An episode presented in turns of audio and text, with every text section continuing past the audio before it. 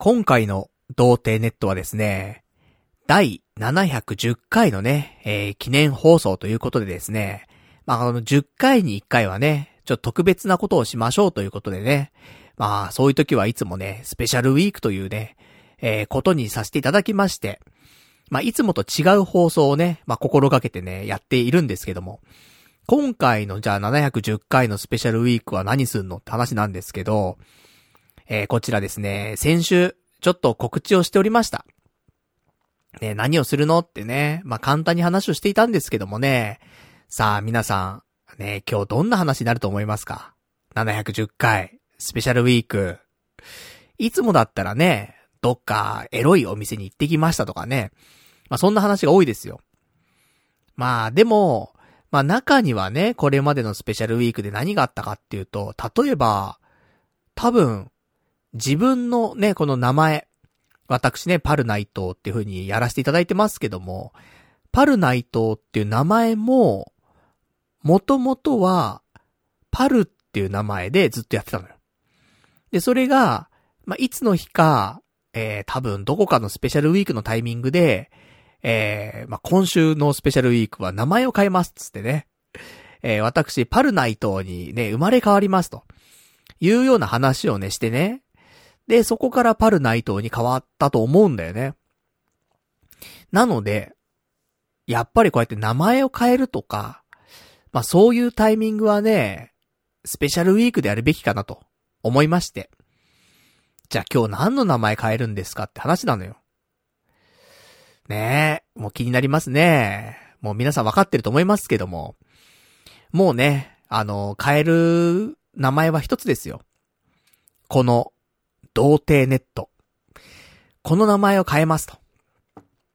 なので、えー、もう、今回の、ね、スペシャルウィーク第710回はですね、ありがとう、さよなら、童貞ネットというね、ことで、ちょっと童貞ネットのね、お名前を変えましょうというスペシャルをね、やっていきたいと思っております。思っているだけかもしれませんというね、話なんだけど、いや、これね、あの、まあ、童貞ネットっていう名前を変えましょうっていうね、まあ話ではあるんですが、別に、例えばね、えー、パルナイトのそろそろモテたいんですけどとかね。パルナイトのジャストアイデアなんですけどとかね。そういう番組名に変わるわけじゃないのよ。何に変わるかっていうと、パルナイトの童貞ネットアットネトラジー。えー、響きは全く変わりませんと。ね、童貞ネットは童貞ネットのままなんだけど、まあ、字面っていうんですか。漢字が変わりますと。セックスしたことない男の童貞ではなくて、道のりの方のね、童貞。そちらの方に漢字を変えようと。いうことなんですよ。で、こちらの漢字を、まあ、まあ変えたからなんだって話でもあるんだけど、だラジオ聞いてる人、まあラジオしか聞いてない人に関しては、何にも変わんないわけ。で、字面とか見ないじゃん。ただただね、普通に童貞ネットっていうラジオを聞いてるってだけだからさ。だから、あの、普通に変わらないのよ。あの、響きはね。だけど、やっぱり色々とね、なんか、最近のいろんなサービスがあるわけじゃない。インターネットのさ、その音声コンテンツ系配信サービスとかもさ、いっぱい今出てきてさ、そこでね、童貞ネットって、セックスしたことない男の童貞ネットってやると、もう番組名が登録できないのよ。そもそも、いかがわしいと。ねいかがわしくないんだよ。セックスしたことないんだから。その童貞の感じは。一番いかがわしくない代表が童貞なのに、いかがわしいわって言われんのよ。で、サービスから弾かれんの。だから、もうそれだとね、これからなんかやっていきたいなって思った時に、もう何かとできないと。いうのもありますし、やはりですね、なんか、まあ、名前を変えるタイミングっていうのはね、まあ、あるのかなと。で、そのタイミングはいつなんだいっていう時に、まあ過去にもね、何度もあったの。その、昔で言ったらね、えー、まあ昔ゲストに来てくれたね、トーキーさんっていうね、方がいらっしゃるんですけどもね、あの昔ね、私が、ラジオパーソナリティスクールにね、えー、ちょっと行っていた時期があるんですけどもね、その時に知り合ったトーキーさん、ね、ちょっとゲストに来てもらって話をした時にも、いや、童貞ネットっていう名前は、もう変えた方がいいと、いう話をされていたらしいんですよね。だからそこで変えるべきだったりとかで、まあもうそれもすごい前の話なんだけどね。とかとか、まあいろいろあったわけですよ。で、まあこのタイミング、うん、まあほんと700回とかね、もっと節目のタイミングでね、まあ名前変えるとかって言った方が良かったんですけど、何を土地狂ったかね、第700回はね、なんか、ね、赤ちゃんミルクを飲みながら、えー、なんか、おむつを履いておもらしをする放送みたいな。もうよくわかんないことやっちゃったからさ。で、あれが面白いと思っちゃったから。だからね、まあ、700、700回ではね、ちょっとできなかったんですけど、まあ、この710回というね、まあ、この節目で、名前の方をね、童貞ネットから、童貞ネットに、ね、もうラジオだと何にも伝わんない。ね。もう同じだから。ね、発音的にはね。だから何も変わんないんだけども、漢字をね、そうやって変えようというスペシャルウィークでございます。って思っていたんですよ。やる直前まで。で、あのね、この、やる直前って、まあ、何してるのっていうと、いつも YouTube ライブの方でね、まあ、前説という名の雑談の方をしてるんですよ。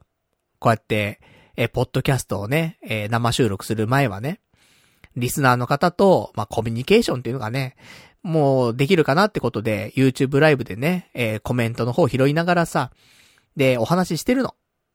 で、その中で、まあ、結構ね、今回の埋設に関しては、ぜひあの、ポッドキャストしか聞いてないよっていう人もね、あの、聞いていただけると、なんか、いいかなっていう話が多かったんだけど、やっぱりこのね、えー、童貞ネットっていうのがね、2008年の12月の24日からラジオは開始されてんのよ。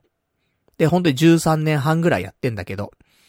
で、これの本当にもう振り返りっていうのをね、まあ今日はちょっとしていきたいなと思ってたんだけど、まあ、前説の方でもね、まあかなりその振り返りの話がね、えー、コメントでいただけまして。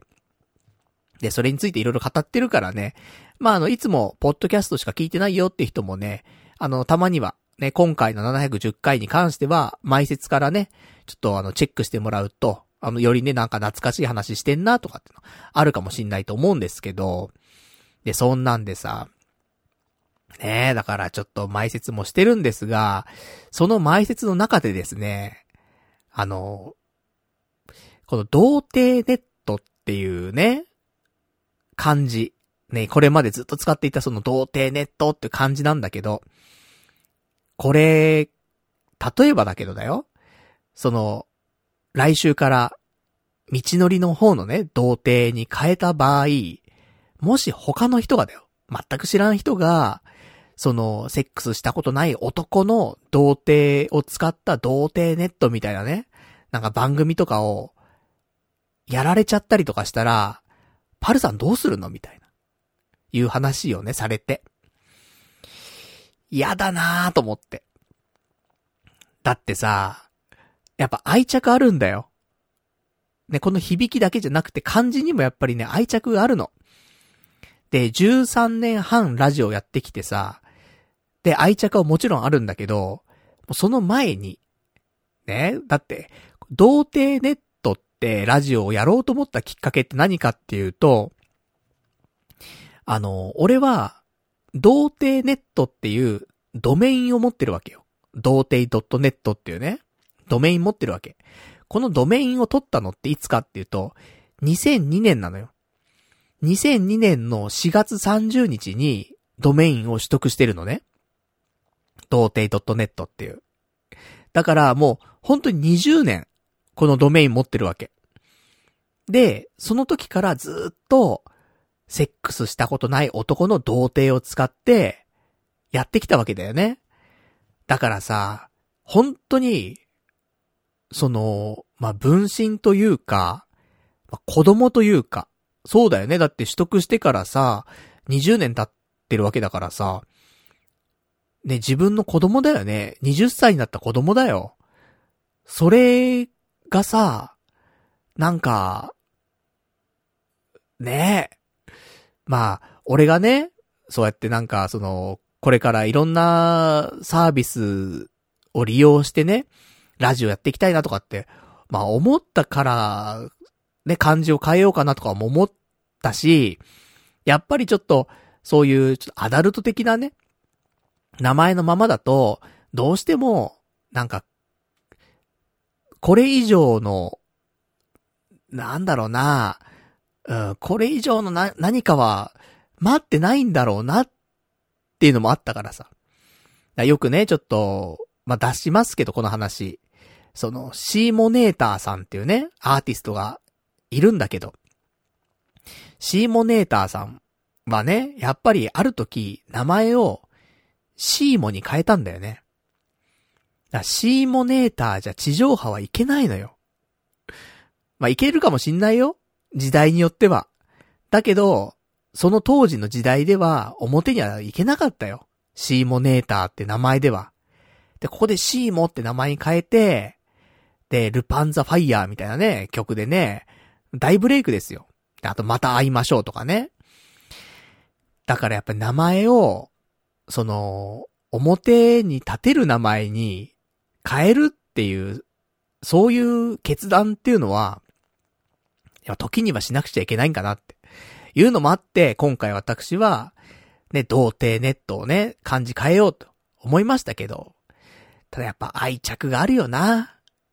今ね、その YouTube ライブで生配信してね、その公開収録してますけど、画面にはね、童貞ネットっていうもうこれまで20年使った、その、字面があるわけだよね。それが来週からね、使わなくなっちゃう。下手したら誰かに使われちゃうかもしれない。いや、こんなに悲しいことはないよ。ねだからこれ、あの、自分の子供のようだっていうね、話なんだけど、童貞って言うと息子かもしれないけども、いや、これ娘だよね。この童貞ネットっていう娘。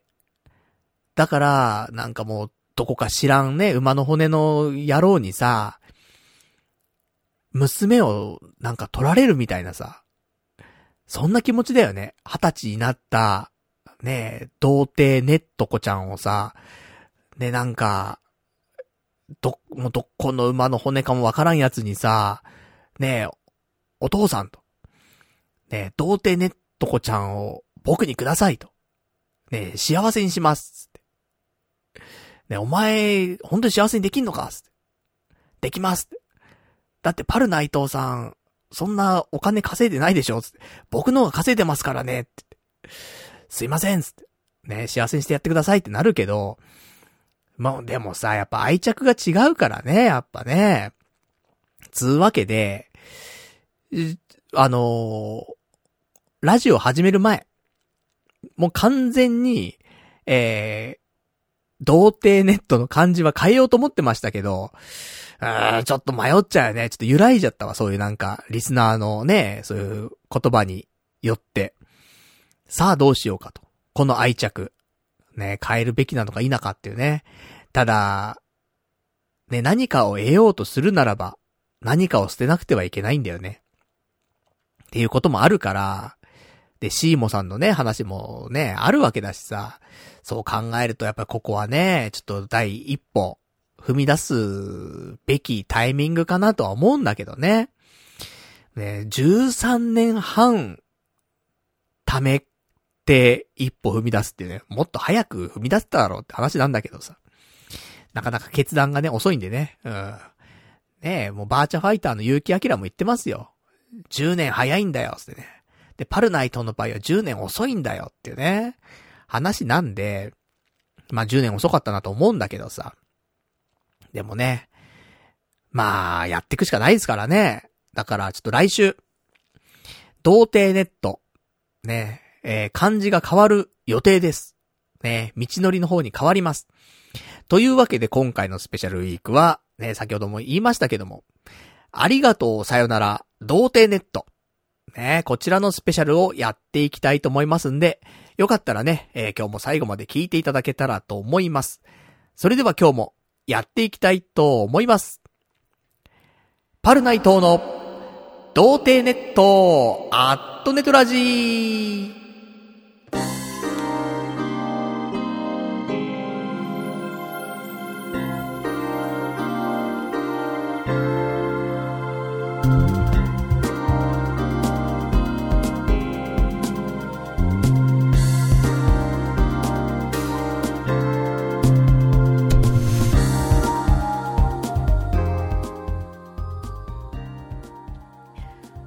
改めまして、童貞ネットアットネットラジーパーソナリティのパルナイトです。こんばんは、というわけでね、まあ、言ったらだから、ね、この漢字の童貞ネットでやる、この番組はですね、本日最終回。っていうことですよ、ある意味ね。一つの節目ですよ。で、来週からは、新しくね、えー、道のりの方の童貞ネットになるということで、うーん、なんか、感慨深いですね、ほんとね。これまで、まあ、いろんなことありましたから。なので、この13年半をですね、今日はちょっと遡って、なんかいろいろとね、思い出話ができたらいいなと思っております。なので、あの、もしね、あの、今リアルタイムで聞いてくれてる方いらっしゃいましたらですね、お便りなんかお待ちしてますんでね、よかったら送っていただけたらと思っております。でね、あの何か、あの、まあ、第何回のね、とか、2000何年の何月何日の回とかね。で、ね、こんな話した回、面白かったねとかね、懐かしいねなんていう話がね、えー、なんか、あれば、お便りいただけたらなと思っております。では、お便りの宛先なんですけども、こちらメールでお待ちしております。メールアドレスは、ラ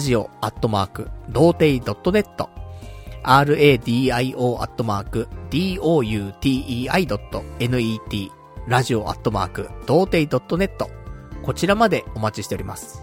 えー、リアルタイムであればね、えー、まあ放送中読ませていただきますし、えー、リアルタイムでなければね、まあ次回の放送で読ませていただきたいと思いますが、まあ次回になっちゃうとね、もう、名前変わってんだよね、ね。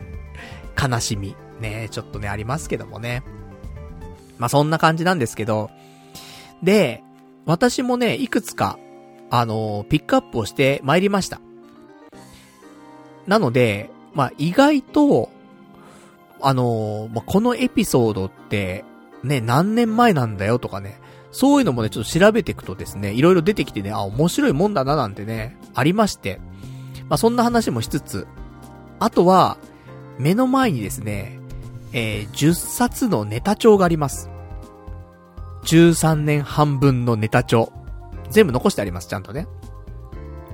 で、えー、まあ、第1回、まあ、まあ、小、ね、正、正式に言うと、第1回の、えー、ネタ帳はないんです。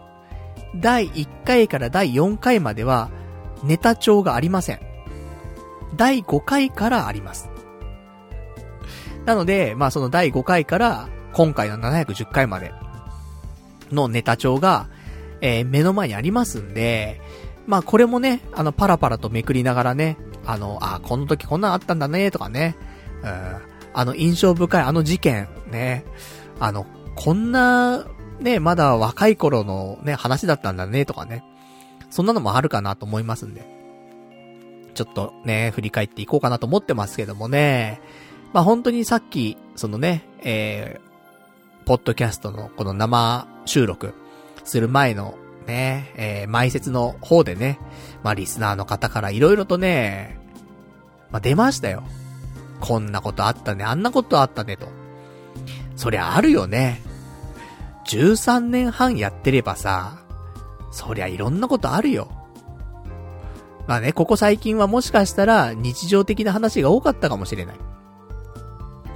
でも、やっぱりね、ここからさらに、5年、10年経つと、今こうやって話してることも、意外と、ちょっとしたね、エピソードにはなる、とは思ってるのよね。だからさ、まあね、まあこれ歴史が、まああると。そういうことなんですけどもね。まあどんなことでもね、やっぱり、時間が経つと歴史をね、感じたりはするわけなんですよ。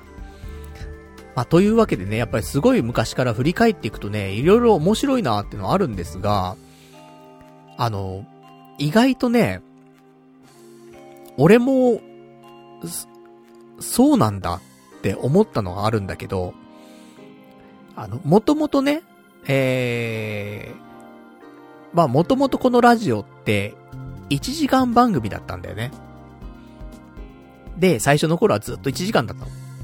で、今でこそさ、2時間、ね2時間ノンストップの一人喋りっていうのでさ、やってはいるんだけど、結構さ、どうみんなのイメージとして、ね、長く聞いてる方ね、多いかなと思うんだけど、そのさ、ヘビーリスナーの皆さんから見てね、パルナイトって結構昔から2時間一人喋りしてるよねって、イメージない俺は結構あって自分の中で。やっぱり2時間喋るよねって思ってたんだけど、そんなことないんだよね。で、まあ、最近ね、こうやって聞き始めてくれた人はさ、ね、もうもちろん、毎週ね、今2時間で喋ってますから。いや、パルさんって、ずっと2時間喋ってたんじゃないの？っていうのあるかもしんないんだけど。違うんだよね。あの、いろいろとね、追っっていくとですね、過去振り返っていくとね、実は、あの、2時間放送、2時間番組宣言っていうのをしたのって、第409回。2016年の10月16日の回なんだけど、ここで初めて、私は、もうラジオを2時間番組としてやっていきますと、宣言したのよ。最近だよ。まだ6年経ってないんだよ。だから、その、今までやってきたラジオの期間の、半分以下なのよ。2時間の宣言したタイミングっていうのは。まあ、とはいえ、その前から、1時間番組だって言いながらも、1時間半だ2時間だってのはね、もう多々あったわけ。だから、結局2時間番組じゃんっていう感じだったのよ、ずーっと。ただ、あの、やっぱり1時間番組っていう体の中でオーバーしちゃってる。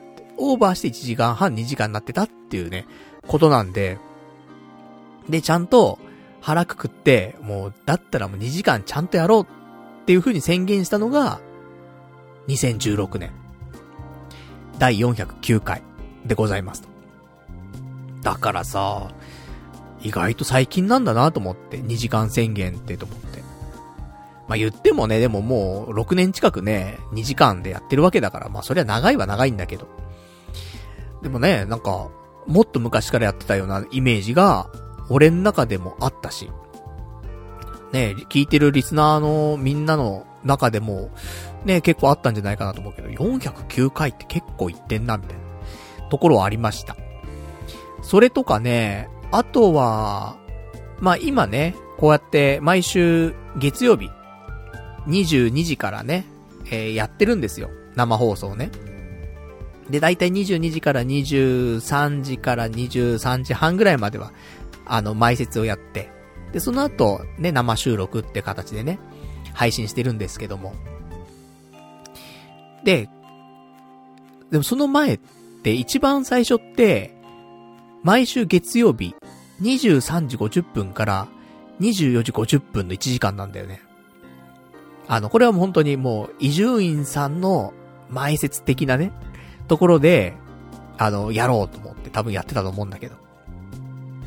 で、その後曜日が変わって、まあ、仕事の関係もあってね、あの、どうしてもちょっと無理だと。いうのもあって、え、その次が毎週日曜日、23時から24時っていうね、のがあって、で、なんだかんだで今のね、えー、毎週月曜日22時から、えー、やりますよ、なんていうのでね、放送時間が変わっていったりとかっていうのも、まあ、なんか、ね、歴史を感じるな、なんていうところでございましてですね。あとはね、なんか、ちょっと童貞ネットの節目的なもので考えると、今流れている、ね、あの、後ろで流れている BGM。もう童貞ネットのためのオリジナルの BGM ですよ。こちらね、えー、ミュージックパラサイトさんって、まあ、結局、ラジオネーム勝手にこっちがつけちゃってるんだけども、ね、あの、いわゆるミュージックパラサイトさんって方がね、えー、この BGM を、まあ、作ってくれて、まあ、オリジナルのね、童貞ネットのテーマ曲、作ってくれたんですけど。で、これが、えー、使われ始めたのが、第300、じゃあ、第131回。なので、2011年の6月19日の回から、えー、この BGM が使われてると。いうことなんだよね。だから長いよね、本当にこの BGM。言っても131回だから3年経ってないぐらいで、このラジオのね、テーマ曲が、まあ、流れ始めるわけなんですけど。えー、第300、第130回のスペシャルウィークで、えー、まあ、どの BGM がいいかっていうね。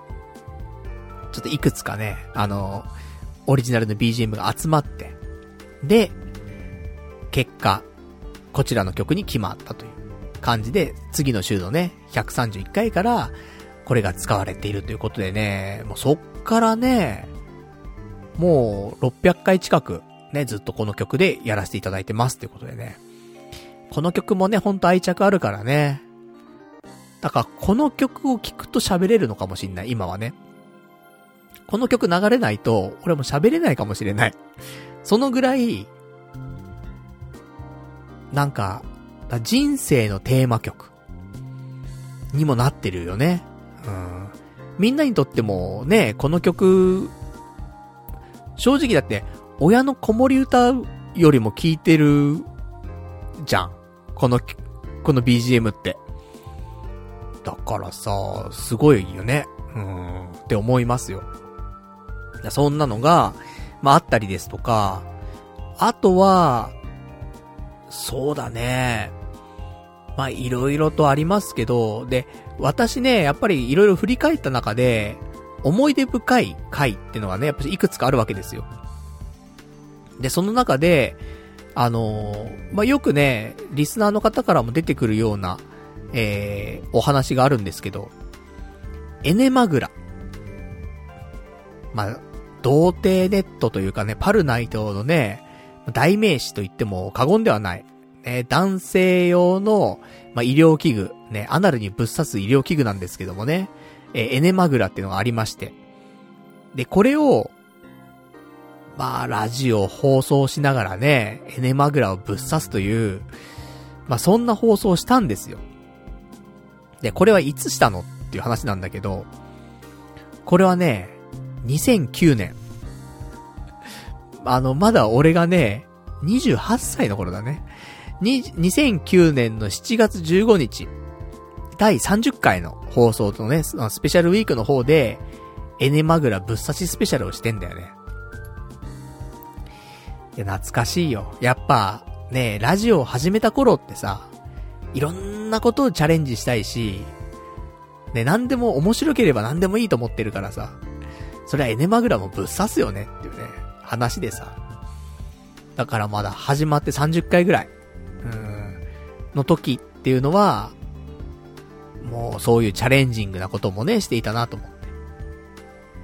ただこのチャレンジング、意外と最近復活したんだよねっていう回があったみたいで、俺もあんま覚えてないんだけど、みんな覚えてる？第460回。2017年の10月8日の回なんだけど、ここで、またスペシャルウィークで、エネマグラ会やってんだよね。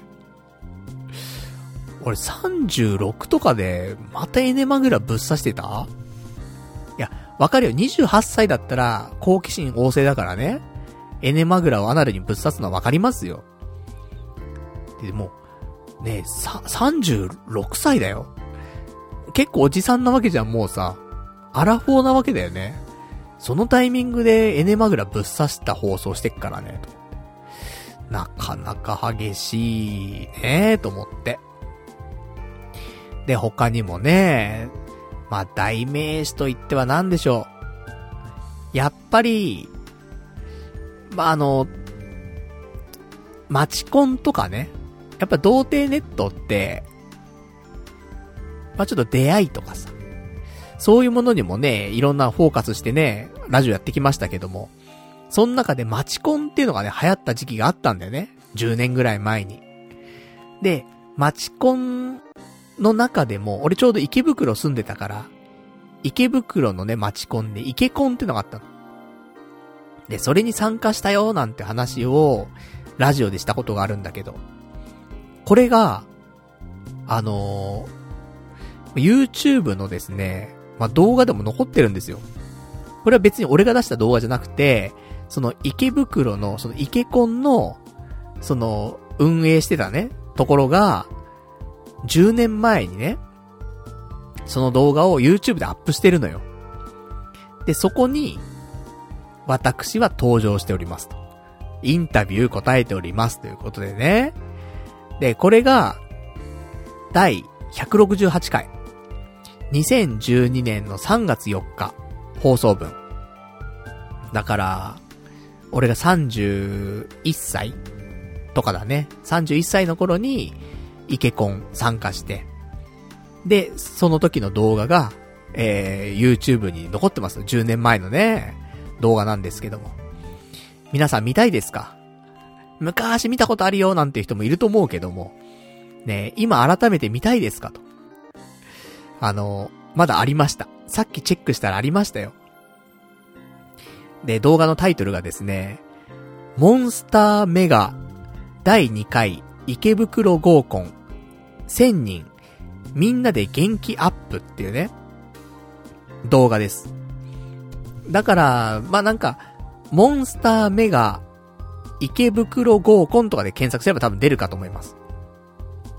で、池コンだと出ません。ね、池袋合コンじゃないと多分出ないと思うんですけど、これでね、見ていただくと、え、後半ですかね。えー、10年前のパルナイト、ね、映像で残っております。気持ち悪い。喋り方とか、もう顎しゃくれちゃってるし、喋りながら。もう酔っ払ってんだかわかんないけど、調子乗って。やだね本当に。自分で見て、お、気持ち悪いと思っちゃったもんね。笑っちゃったもん。なんだこいつと思って。なのでね、あの、ぜひ、ま10年前の動画ですけどもね、あの、気になる方はね、この168回の放送と一緒に、まあ、映像もね、楽しんでいただけると、よろしいんじゃないかなと、思いますよ。やっぱね、面白いよね。このあたりの回はね、本当に。やっぱこういうなんか、イベントごとに参加しましたよなんていう回は、結構面白いなって思うわ。今聞いてもね。うん。で、なんか、あるからね、やっぱり、事件が、その中でね。うん。そういうのもね、なかなか、目が離せないな、なんていうところではあるんですけどもね。そんなイケコン。まあ、あったりですとか、あとなんだろうね。あのー、まあでもいっぱいあるんだよね、やっぱね。振り返ると。で、やっぱりこのね、童貞ネットの変わったタイミングっていうの童貞ネットって、意外と、なんかその、下ネタ系とか夜のお店系とかエロい店とかね、そういうのによく行ってるようなイメージがあるかもしんないんだけど、実はそうではなくて、俺が、あの、ソープに行った。ソープに初めて行ったのって、いつなのっていうと、結構最近なのよ。もうこのラジオが始まってからずっと、ね、年に1回2回ソープランド行ってるんでしょって違うのよ。最初の頃は、それこそ、オフ会とかでね、池袋でオフ会した時ですよ。みんなでオッパブに行ったんだよね。そういう時もあったんだけど、でこのオッパブに行った時に、オッパブの女の子が、良かれと思って、過剰サービスをしてくれたわけよ。で、まあ、過剰サービスって何かっていうと、まあ、なんか、チューをしてくれたりとかね。いろいろあったわけ。少し。だその、おっぱぶん時にさ、その、自分が座ってますと。で、その上に女の子が乗ってきますと。で、ね、向かい合って、おっぱいを揉みますと。ね、それがおっぱぶ。なんですけど。で、そこで、なんか、ね、サービス良くて、チューをしてくれると。口と口でね、チューをしてくれるんですけど、まあ、過剰サービスだと。俺はね、もう性病になると。もうその、商売女とチューをしたらね、もうそれはもう、性病100%だって思ってたから、もうその、おっぱぶ出た後、ね、その瞬間にコンビニ行って、お茶を買って、で、めっちゃもううがいとかして、もうペッペペッペ出して、っていうのがあったの。それもオフ会だよ。みんながいるよ。そんな中で、まあ、そんなね、ちょっと気候に走ったわけですよ。今だったら、めっちゃいいサービスじゃん。ね。あのおっぱぶなんておっぱいしかしゃ、ね、触れないでしょって。それがさ、なんか、よりね、ワンランク上のサービスしてくれてね、ラッキーラッキーってなるじゃない。違うんだよ。あの頃は。でも、だから昔はそうだったの。昔は、もうそういう、もう、おっぱぶですら、過剰だったわけよ。なのに、いつの日かパルナイトは、ソープに行くんだよね。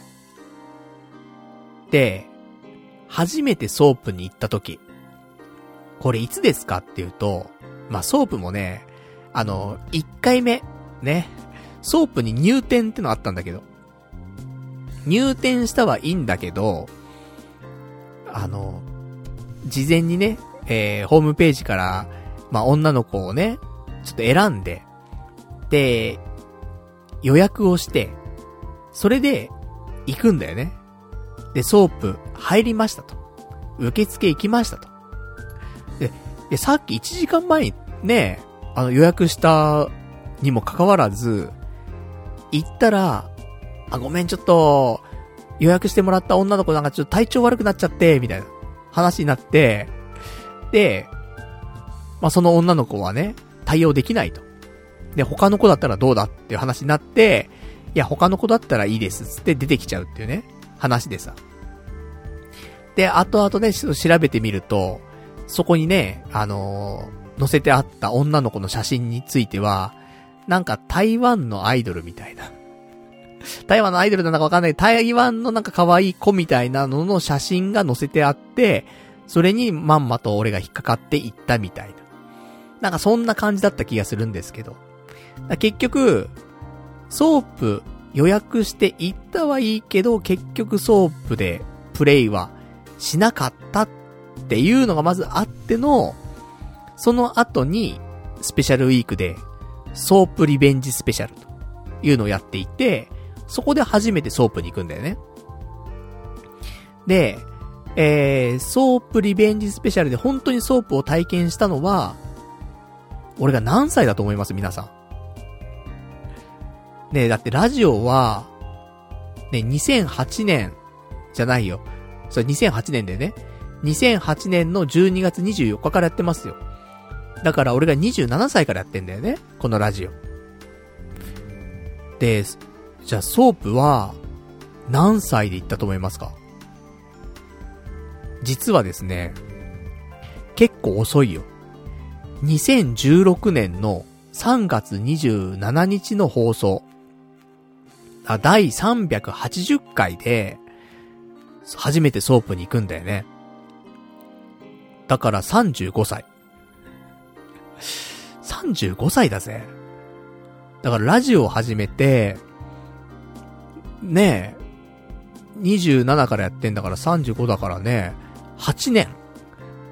だから、ラジオは8年間ぐらいは、ソープに行ったことない、その、まあ、なんて、逆素人童貞っていうの？よくわかりませんけども、ね。あの、普通に彼女は昔いたからさ。彼女とのそういうのはありましたから。で、そういうね、ソープとか、その風俗でのプレイっていうのはなかったから。だからまあ逆素人童貞状態っていうので、8年間やったんだよね。だからさ、あの、やっぱり、このソープ、だからもう童貞ネットは、ソープ前、ソープ後で、内容が変わってんだよ、少し。って自分では思ってます。なので、やっぱソープで失ったものってあるよね。やっぱり。ソープに行ってなかったからこその、その童貞力っていうのかな。ねえ、だって別に、童貞ネットをね、ラジオ始めた時だって別に童貞じゃなかったわけ。でも心は童貞だったわけ。だけどソープ行っちゃって、その素人も玄人も、ね、経験したことになってさ、もう完全に童貞じゃなくなっちゃったんだよね。半童貞だったの、ある意味。ねプロは経験したことなかったっていうね。半童貞。でも完全に童貞じゃなくなっちゃったんだよ。そのタイミングで。で、そこから、やっぱり、ね、童貞ネットっていうものの、なんか、ちょっと、ね、少し変わってしまったのかなっていうのはあります。でも、まあ、ソープをね、やっぱり武器にして、少しはね、あのー、やるわけですよ。で、そこで、まあ、一番童貞ネットの勢いがあった頃。ね、勢いがあったのっていつかなっていうと、俺正直ピークっていうのは、えー、ライブハウスを貸し切って、ラジオの公開収録をしたんだよね。これが第400回。ねえの、もう、スーパースペシャルウィークですよ。2016年8月14日。ねえここで、ここが多分ね、童貞ネットのピークだなと思うのよね。こっから、徐々に勢いがなんかなくなっていくって言ったらあれだけど、やっぱり、ソープがね、あって、ソープいったら380回。で、公開収録が400回。で、この400回の公開収録のために、もう一回ソープ行ってっから、俺ね。うん。その時行ったソープはね、忘れもしません。えー、角海老グループの中の、優雅っていうね、そう、お店があるんだけど。で、そこちょっと高いのよ。でも、ね、公開収録でやっぱ喋るためには、ソープ行かなきゃとで、ソープトークしなきゃと思って。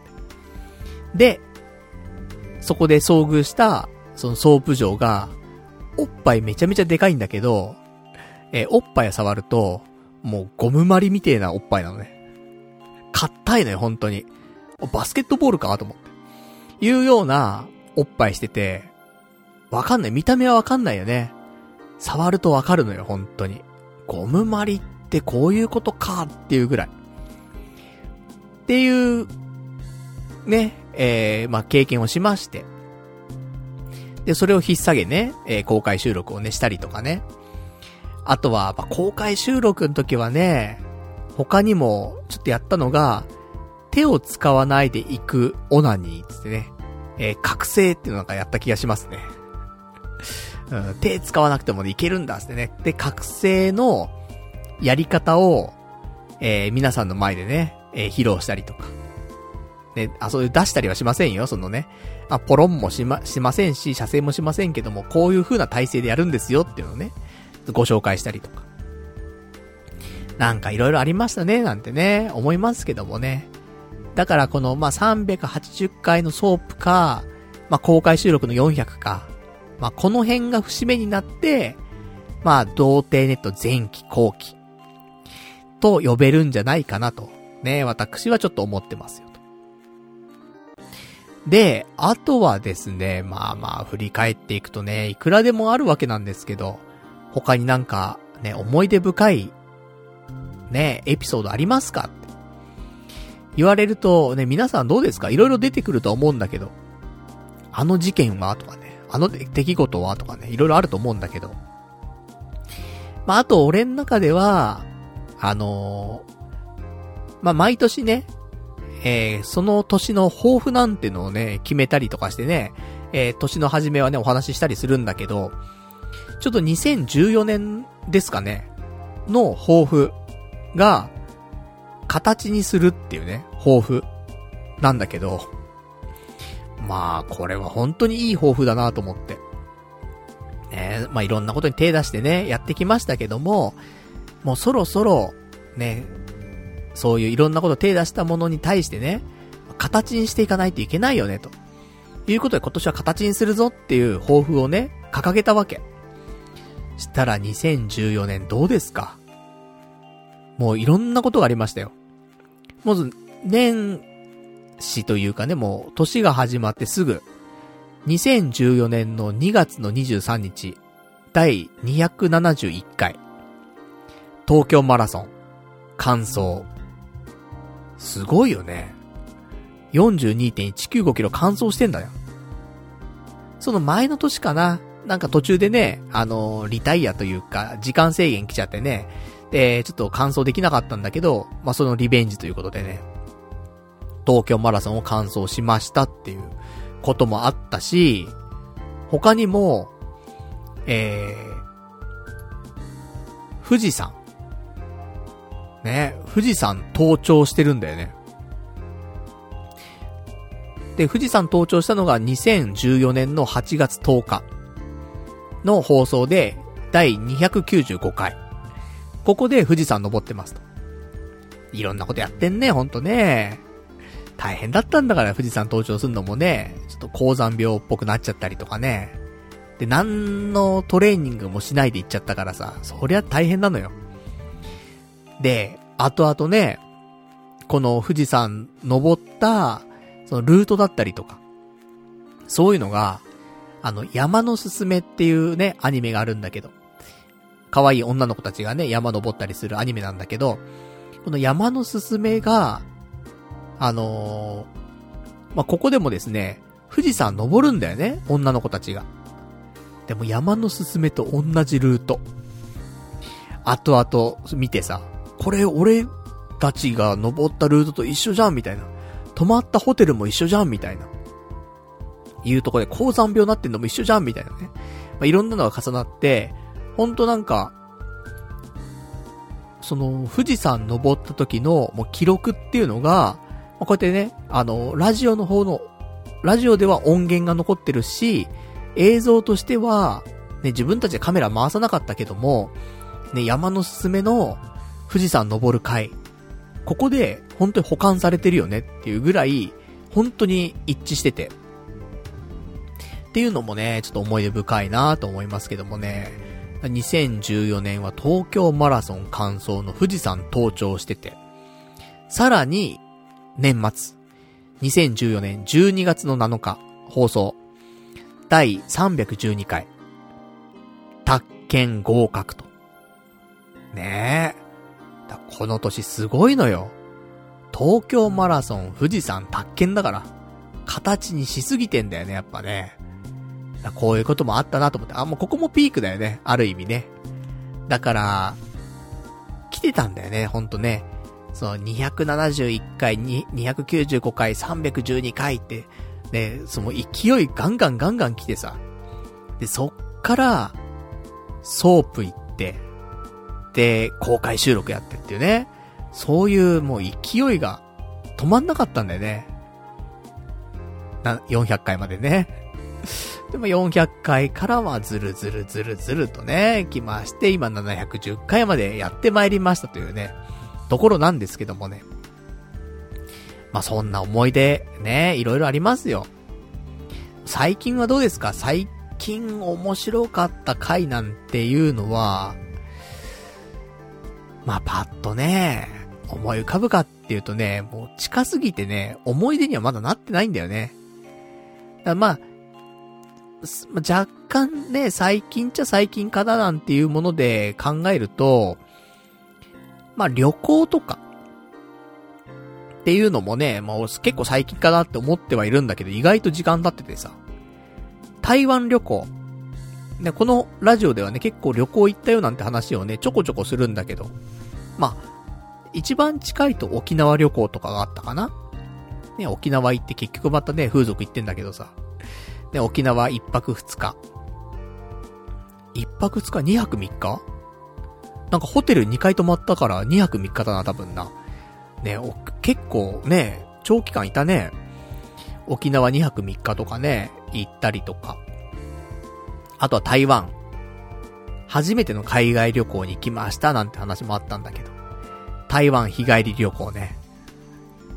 あの、ピーチっていうさ、格安航空チケット、LCC ね。まあ、そこで、往復で日帰り旅行なら、チケットが、ね、海外旅行にも関わらず1万円みたいな。往復でね。っていうようなのがあって、で、それ、ね、なんか、ゲットできたからと。じゃあ台湾行きますよと。で、パスポートも取ってね、台湾行ってさ。で、結局なんか、もう常にお腹痛くて、うんこうんこ、ね、アンドうんこみたいなさ。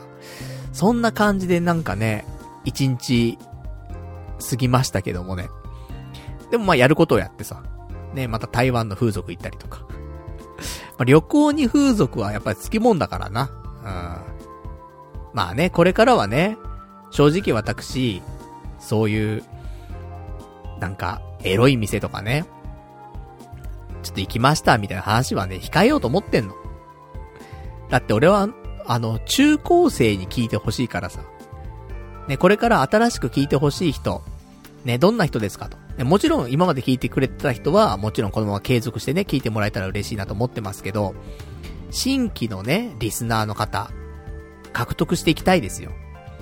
どんな人に聞いてほしいんですかと。男子中高生なんだよ。でも男子中高生にヒットするようなエロっていうのは、風俗じゃないんだよね。もうなんか、身近なエロ、なわけじゃん。だからね、その、エロい動画だったりとか、まあ、オナニーだったりとか、まあ、そういうレベルなわけじゃん。エネマグラとかね。自己完結するようなエロさなわけよ。言っても。風俗店に行っちゃったら、もう中高生は風俗店行けないわけだから。だから、ちょっと違うなと思ってますから。まあ、とはいえ、まあ、旅行行った時ぐらいはね、うん、そういうところに行くのもね、いいかなと思ってますんで。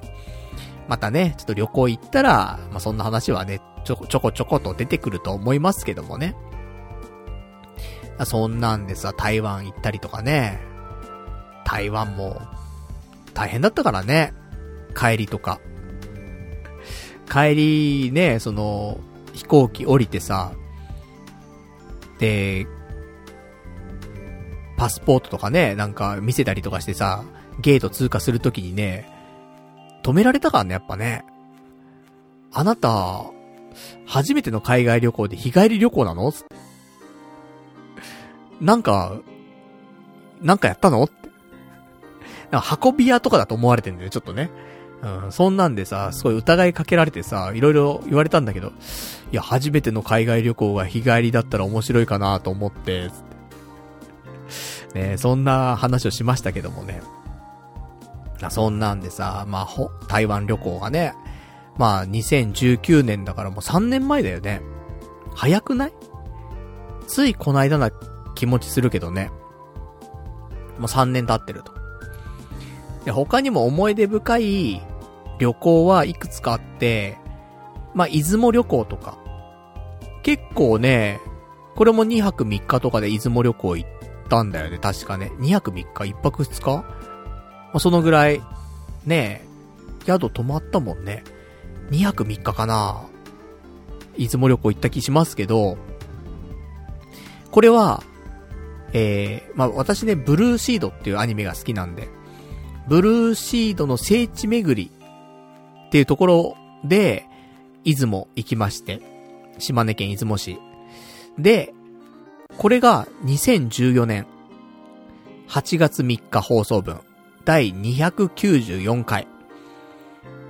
だからね、結構超大作だったと思うんだよね、この放送。本当にもう1日目、2日目、3日目みたいな感じで、出雲の話して、旅行会って、まあ、それこそスペシャルだよね、ほんとね。あの、3日分をさ、1時間なり2時間で喋るっていうのは結構凝縮しないとね、喋りきれないからさ。だからね、ほんと、なんか、いつもだったらね、今週あったなんかね、ちょっと面白かった話みたいなこと喋りますけど、旅行行ったらやっぱ旅行の話だけでね、2時間丸々ね、取られちゃうよね、と思うんだけど。で、出雲旅行の回とかは結構俺、ね、良かったななんて思うんだけどさ。だそれが、ね、2014年ですから、もう8年前。8年行ってないんだね、出雲にね。俺、出雲大社好きなんだよね。すごく良かった。あの、まあ、今はね、家近いところだと、明治神宮が近いからさ、まあ、たまーに明治神宮行ったりするんだけど、明治神宮すごい好きなのよ。なんだけど、やっぱりね、出雲大社の方が良かったね。うん、出雲大社の雰囲気がすごい、すごく良かった。だからまた、あの、出雲行ける機会があればね、ちょっと行きたいなとはちょっと思ってますけども、なかなか遠いからね。その、ねそんな頻度で行けたりはしませんけども、まあ、オリンピックがあるぐらいの感覚で、4年に1回ぐらいの感覚でね、まあ、出雲行けたらいいなと思いますけどもね。で、他にも旅行の会はまあいっぱいありますよ。ねえ、あの、名古屋行ったりとか大阪行ったりとかね、いろいろありますけど、今ちょうど進行しているね、旅行の計画は、あの、仙台の方にね、ちょっと旅行に行こうかっていう話がちょっと今ありまして、で、8月の24日かな？えっと、仙台旅行、行きますと。まあ、日帰りなんですけどもね。で、これはなんで行くかっていうと、あの、日本三景をね、見ようという、まあ、企画のもと、で、過去に行ってるんですよ。あの、広島のね、宮島、秋の宮島、とか、京都からね、えー、天の橋立行ったりとかしてて。で、今回、松島、ね、行こうかなと思って仙台ね、行くんですけど。で、この辺もね、やっぱりなんか、ね、音声でっていうか、こうやってラジオでね、残ってるっていうのはなんかやっぱりいいよねって思うんだけど、えー、この広島旅行、宮島ね、については、えー、2015年2月の15日、えー、322回の放送でね、えー、お話ししてるんですけども、もう7年半ぐらい前に、宮島行って、で、その次、天の橋立に関しては、えー、2017年8月13日放送分、えー、第452回。っていうことで、宮島から天の橋立までに、まあ、2年半ぐらいかかってんだよね。そして今回は、えー、まあ、天の橋立行ってから、もう5年ぐらい経ってんだよね。で、ようやく松島に行く予定ということなんですけどもね。まあ、この辺もね、いろいろとアクシデントもね、ありましたから、正直あの、宮島は、かなり満喫できたと思うのよ。今までの旅行の中でも、かなりいい旅行ができたなっていう、なんか、イメージというか。なんだけど、京都旅行に関しては、その天の橋立を、ちょっと、堪能できていないというか、まあ、バスでね、移動したんだけどね、京都から。で、バスって、やっぱり時間が読めないもんでさ、電車だったらそんなことなかったんだけど、バスに乗ったせいで、本当に天の橋立に着いて、で、そっから本当にな、何分 ?30 分ぐらい？しか滞在してられなくて時間が。で、速攻で帰ることになっちゃって、結局もう天の橋立に行ったって言えるのっていうような感じになってしまってはいるんだよね。だからもうその土地には行ったけども、ちゃんと日本三景として体感したのかっていうと、まあ、正直、体感したのは秋の宮島だけ。うん。天の橋立は、ちょっと、なんか、不完全燃焼すぎる感じ。なので、いつかね、またちょっとリベンジしたいなと思うんだけども、まあ一応土地には行ったということでね。まあ、クリアと。一旦ね、仮クリアということで、まあ今回はね、松島行くわけなんですけど。まあ松島はね、ちょっと堪能したいね、ちゃんとね。でも、日帰りなんだよね。お金がないからさ。まあ貧乏旅行になるわけですよ。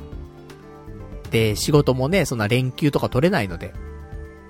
そうすると、まあ、仕事が終わってから、まあ、一回家帰って、で、身支度整えてシャワー浴びて、で、えー、深夜の高速バス乗ってね、えー、仙台まで行きまして。で、一日過ごして、帰りは新幹線で帰ってくるというプランなんでね。まあでも、メインがね、まあ、松島を楽しむっていうことであればね、まあそんな、なんか天の橋立みたいなことにはならないのかなとは思うんだけど。まあそれはちょっと8月、後半ね。まあありますから、その時ね、ちょっと旅行のお話はまたしていきたいなと思っております。まあそんなね、まあ旅行、まあ年に1回ぐらいはね、旅行に行ってちょっとお話できたらいいなと思っておりますんでね。まあそんな感じなんですけどもね。でまあ他にもですね、いろいろありますが、ちょっとお便りもいただいてますからね、読んでいきましょうか。ね過去の思い出のお便りいただいておりますよ。えー、じゃラジオネーム、ね、もぬけの穴のお尻の穴さん。ねえー、童貞ネットの代名詞は、居酒屋店主にキレられる回ですね。っていうね、お便りいただきました。ありがとうございます。ありましたね。居酒屋店主にキレられる回。あん時な本当に。もうかなり初期だよね。初期も初期なんですけども、まあ、この後ね、ちょっとネタ帳もね、少し遡って見ていくと、まあ、これが第何回だったのかっていうのもちょっと分かってくるとは思うんですけど、その、日本酒の会みたいなのがね、ありまして。で、若かりし頃にね、えー、友達に誘われ、で、居酒屋でね、そういう日本酒の会参加させていただいて。で、まあ、そこでね、まあ、良かれと思っての行動をしたんですけども。それがね、ちょっとその店主にはね、あまり、あの、良かれと思ったのが逆効果みたいなね、ところでブチ切れられるっていうね。まあ、それまでも、俺のね、その調子に乗った発言とかが、多分イライラ来てたんだと思うんだけど、最後のね、その良かれと思ったその行動が、まあなんかプッツンとしちゃって、まあ切れられるという話でね、居酒屋の店主に切れられると。そしてその後だよね、数年経ち、えー、その居酒屋の店主はなんか、その居酒屋潰れたとかなんかでね、うん、ざまーっつってね。まあそ、そこまでがセットだね。うん、そんな回もありましたね。まあ、それ代名詞だよね、ほんとね。童貞ネットつったらその辺、ね。ありますよね。ちょっと第何回だったのかっていうのは後でね、えー、ちょっと分かれば探っていきたいなと思っております。ありがとうございます。じゃあ他にもね、いただいております。ラジオネーム、えー、どうも僕ですさん。えー、前説での過去放送の振り返りでは、リスナーとパルさんとのやりとりが微笑ましく感じました。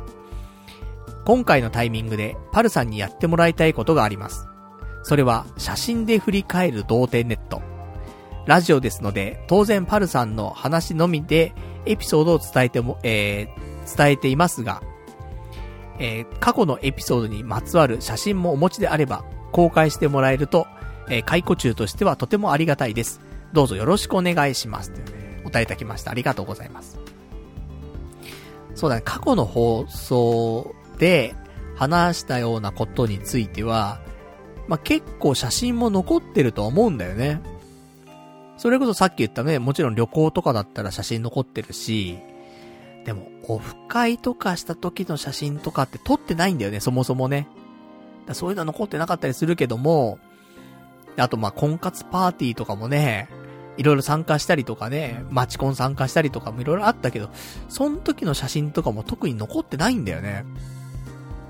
なので、まあ、どのぐらいまで、ね、写真で、なんか、解雇中が歓喜するようなね、あの、ものが提供できるかどうかわかりませんけども、まあ、今後ね、あの、なんか YouTube で動画をね、出すとか、そういう時にね、まあ、過去の振り返りということで、その写真をね、出して、まあ、ちょっと振り返るとか、っていうのも一つできるかなとは思いますんで。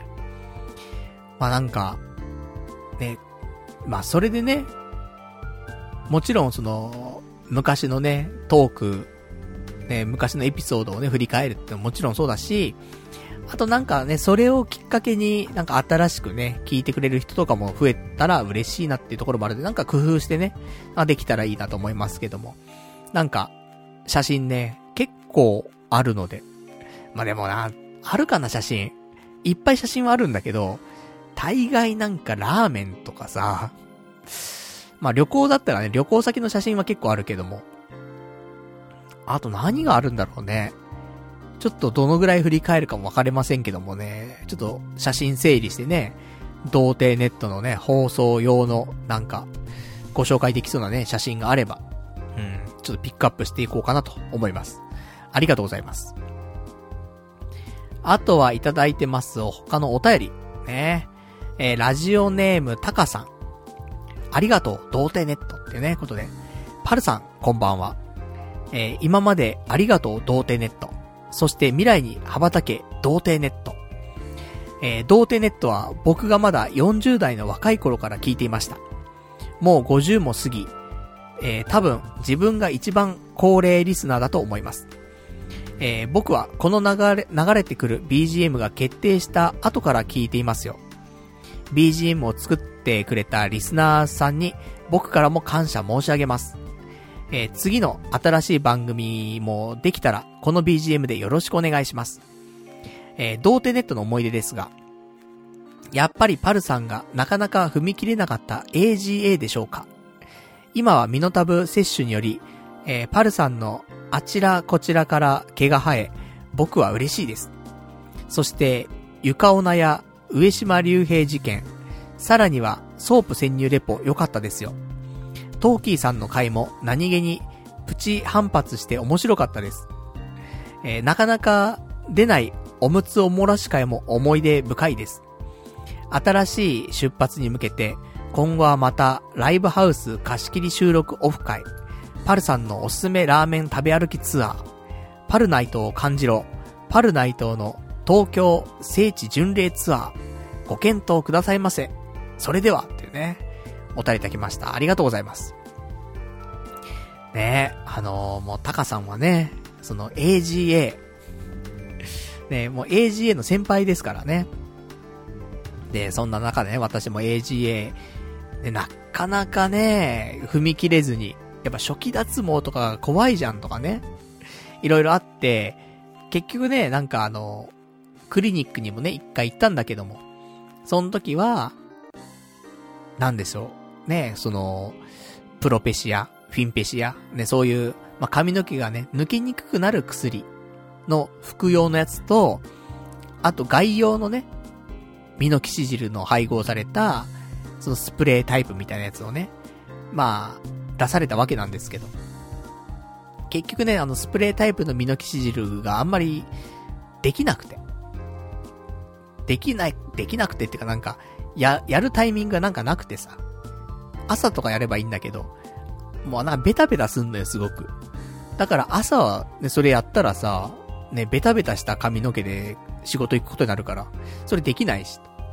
帰ってきてからっていうのもなんか違うなってところでさ。ね、お風呂入ってからね、頭皮きれいにしてからやるって言ってもさ、また、じゃあ朝、ね、シャワー浴びんのみたいな。夜風呂入って朝シャワー浴びてとかね、ちょっとだるいなと。どっちかにしたいな、あるから。でそんなんで、なんか、やらなかったんだよね。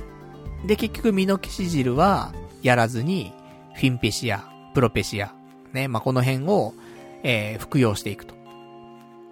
で、その後ね、まあ、薬もなくなり、まあ、その後はね、あのー、個人輸入の方で、で、えー、継続をしてね、飲んではいたんですけども。最近だよね、ミノキシジルのタブレットを飲み始めたのもね、ここ半年ぐらいですか。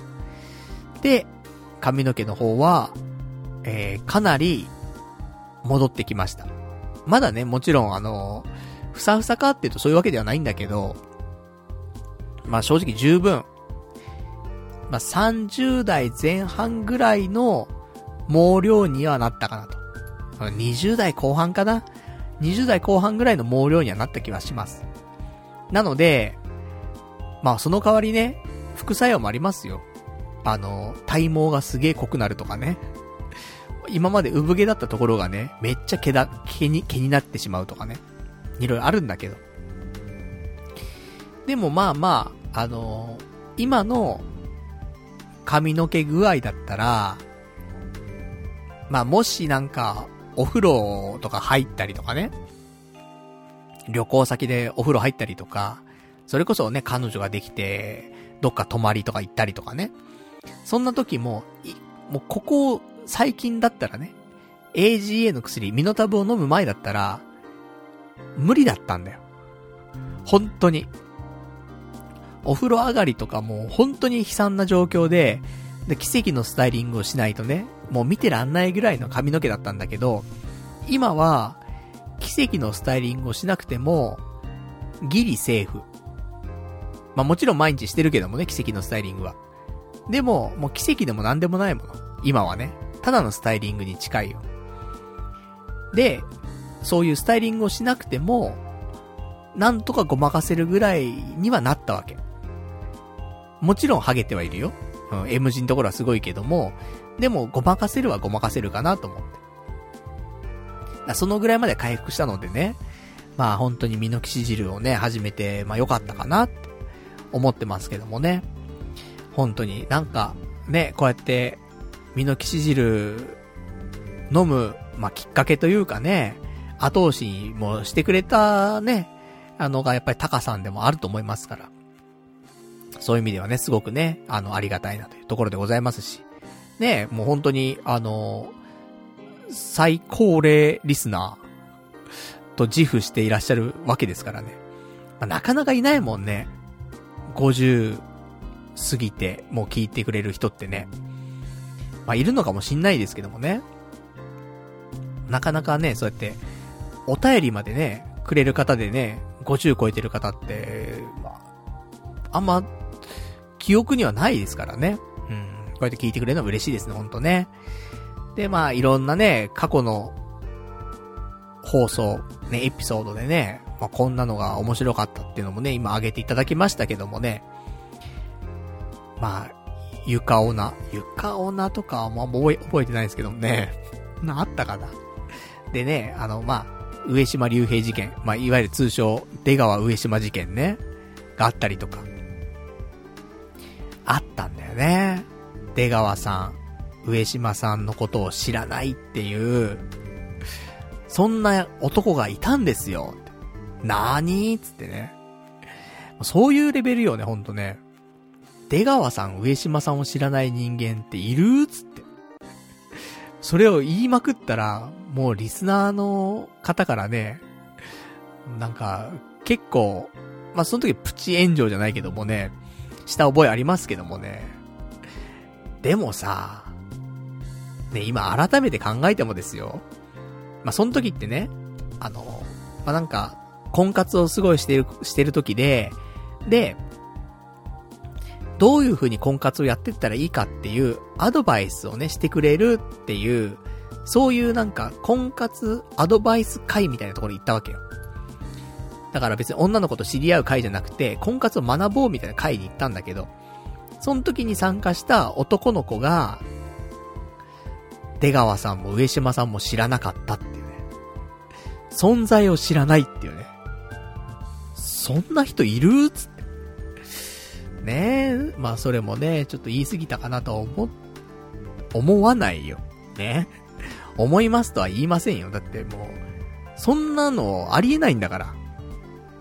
俺の生きてきた中で、出川さん、上島さんを知らない人なんて、いないよ。本当だ、特殊だよ、本当にそれは。いる要素はもちろんいるとは思うけども、いや、本当の少数派だと思うよ、それはね。だから、まあまあ、いろいろ強く言ってしまったのはありますけどもね。まあ正直、考えらんないな。ね、未だに思いますけどもね、それはね。そんな出川上島事件、ね、あったりとか。あとは、ね、ソー、ソープ潜入レポね。さっきもちょっとお話ししましたけどもね。ソープ。ね、初めてのソープのね、お話なんか、なかなか聞けないですからね。普通。初めてのソープとかさ、音声に残さないんだから。その時の気持ちを。唯一じゃないこの、ポッドキャスト業界の中で、初めてのソープについて、長々と話してるっていうのは、この童貞ネットだけじゃないって思うんで、唯一無二だよね、そこはね。そういう放送しなさいよ。ね話でもあるんですけどもね、本当はね。とか、ねあとはもうトーキーさん、ねそのゲストで来てくれた方と。他にもね、あの、ゲスト、ね、いろいろ来てくれた方いらっしゃいますし、ゲストに行ったっていうね、回もありますけども。まあ、本当に、あの、ゲストうんぬんって話はね、あの、皆さんにご迷惑をかけたなと思ってます。本当に、ね、あの、日々、反省してます。すぐあのね、私、シャワーとか浴びてるとですね、フラッシュバックすんだよね。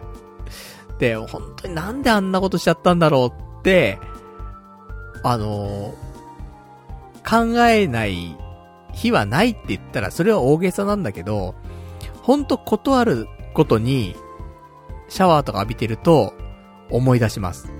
普通に。一週間に一回ぐらいは思い出します。申し訳ないことしたなーって。悪いことしたなーなんであんなことやっちゃったんだろうとか、あんなこと言っちゃったんだろうって、思ってます、いつも。本当にもう、この呪縛からはね、なんか、解けることはないね。っていうぐらいフラッシュバックを日々してますけどもね、ゲストに関することは。トーキーさんとかはね、全然へ、あの、そういうのはないんだけど、やっぱり他のね、ゲストにね、呼ばれて行った回とか、ゲストを呼んだ回とかね、さっきもちょっと出ましたけど、あの、前説でね、少し出ましたけど、サーファーズレディオショーっていうね、番組にゲストに出させてもらったりとかもね、ありました、過去に。本当に申し訳ないことしたなと思ってます。ずーっと若気の至りだよ。ねえ、とかさ。あとはね、俺が未だにね、尊敬している、ポッドキャストのね、パーソナリティ、ピンクさん。ピンクさんをゲストに呼んだ回。反省してます。未だにピンクさんは、ナンバーワンかもね。ナンバーワン、ポッドキャスター、だと思うんだよね。やっぱり面白いよね。その今はね、あのー、やってない、その、ポッドキャストっていうのは今やってないんじゃないかなとは思うんだけど、でもやっぱりそのね、音源とかをね、聞くとですね、やっぱ、抜群だなと思うんだよね。本当に面白い。喋り方も面白いし、声もいいし、あと話してる内容も面白いし、うん、パーフェクトなんだよね。ピンクさん。で、ピンクさんゲストに来てもらってね、念願叶ってさ。だけどね、まだとんがっちゃってそこでね、俺もね、なんか、良くないね、なんていうことがね、多々ありましたけど、ね。もうピンクさんはもうずっと尊敬してます。未だに好きなんでね、本当に。まあ、若気の至りということで、えー、本当に申し訳なかったなと思ってます。皆さん。あの、俺に絡んだすべての皆様、ね、申し訳ございませんでした。って思ってます。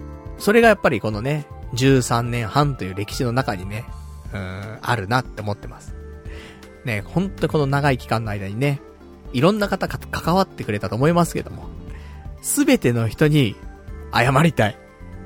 本当にもう、リアルであったリスナーの方だったりとか、ねそのゲストだったりとか、もうすべて、俺に関わった皆さん、ね本当にすいませんでした。もうすべて、なんかおかしい感じになってるよね。申し訳ない。ねほんとね。まあもちろん、俺だけがそう思ってるパターンもあるかもしんない。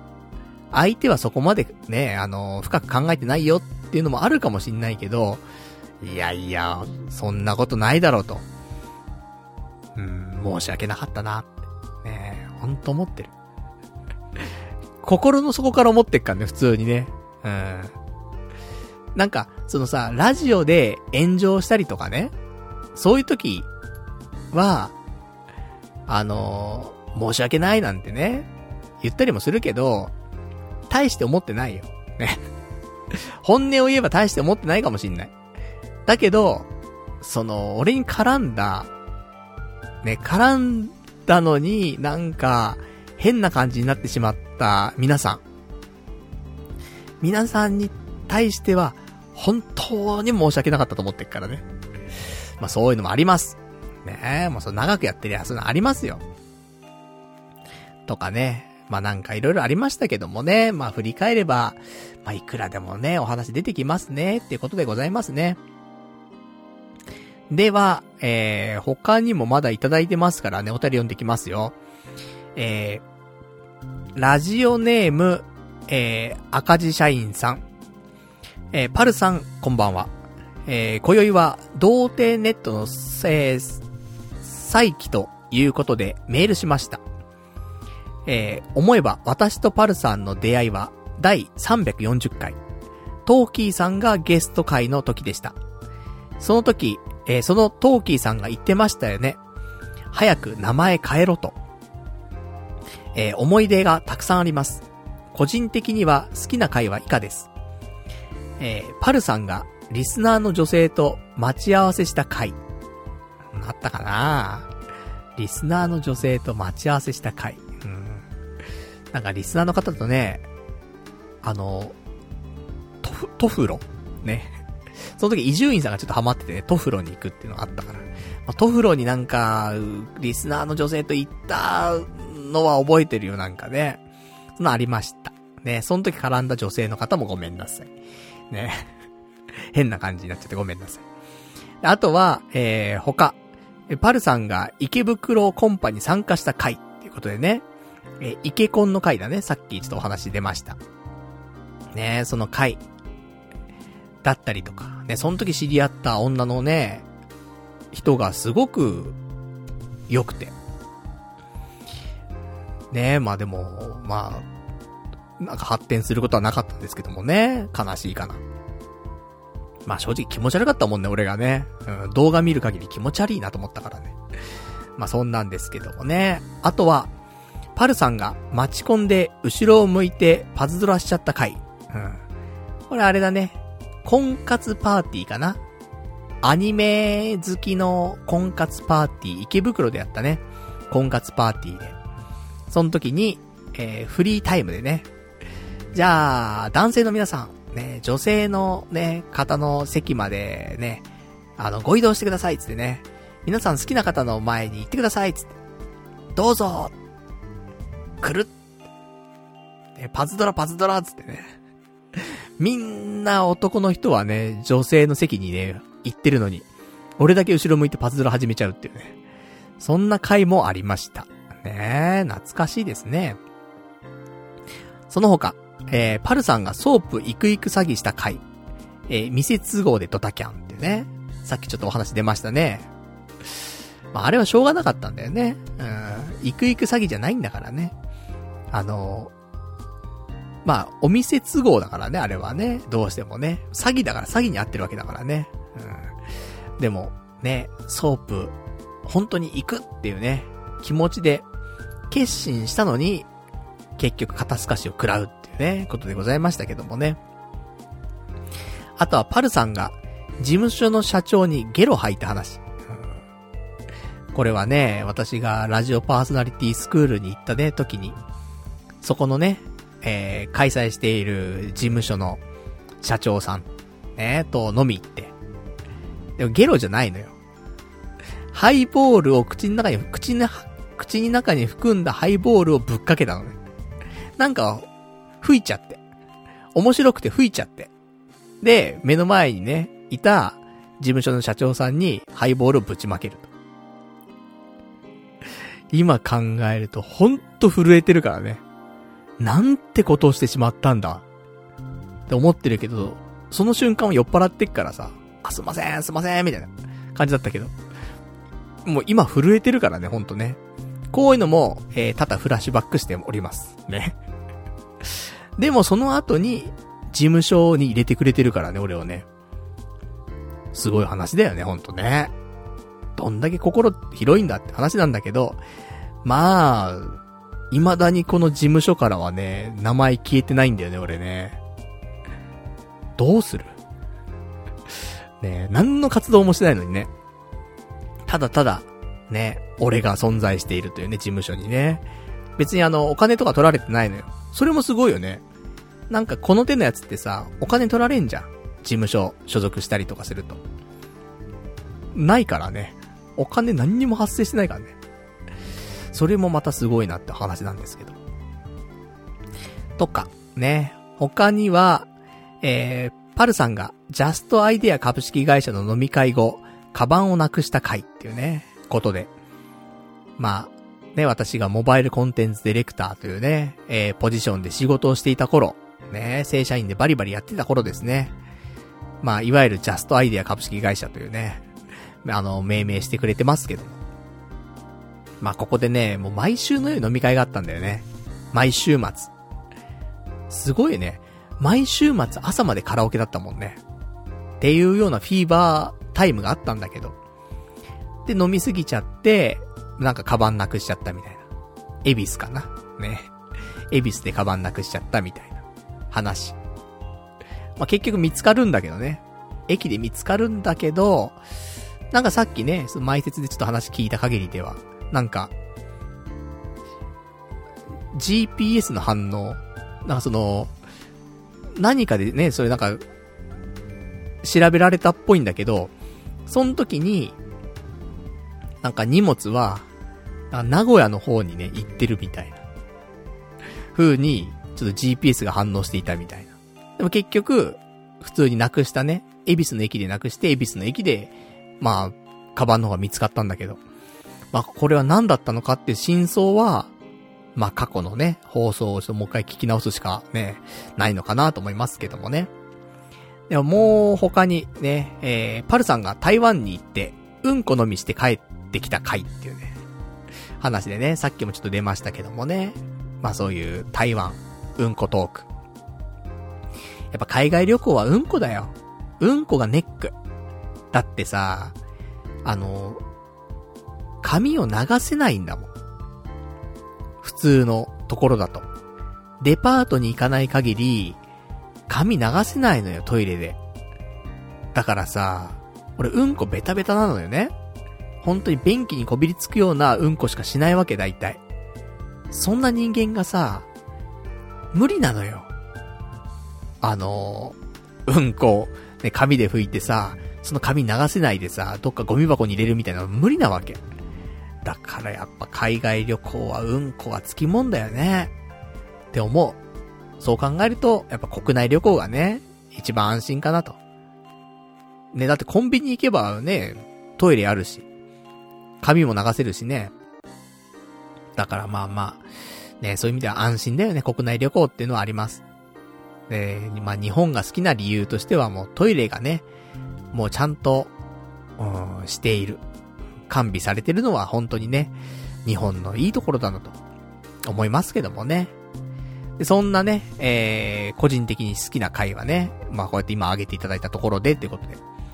でも、一番爆笑したのは、えー、格闘技のジムを意気揚々と入会して、速攻で辞めた回が好きです。当時掲示板でもすぐ辞めるって予言されていたのも合わさって面白かったです。これからもすぐ辞めるパルさんでいてくださいというね、えー、お便りいただきました。ありがとうございます。ねえ、ほんとね。なんか、キックボクシングのジムね、行きましたけど。大変だったんだが、キックボクシングもね。やるだけだったらいいのよ。あの、キックボクシングのね、その生徒さんと、そのペアになって、一緒に練習したりとかするから、その時に迷惑かけちゃうのが嫌だったんだよね。本当に。トレーナーの人と自分でやるんだったらさ、別に迷惑かけたっていいわけじゃない。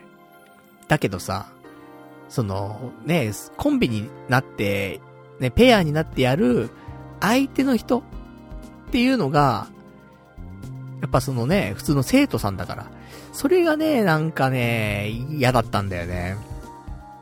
まあ、安いには理由があるよね。高ければさ、完全にね、トレーナーさんがやってくれるんだろうけども。安いところだとさ、やっぱどうしてもね、そういう生徒さん同士でね、やってもらったりとか人数も多いからね。っていう風になると思いますから。うん、まあそれは向いてなかったなと、ね、思います。どうしてもね、なんか、物事をやるときに人に迷惑をかけるのが、やっぱり嫌なんだよね。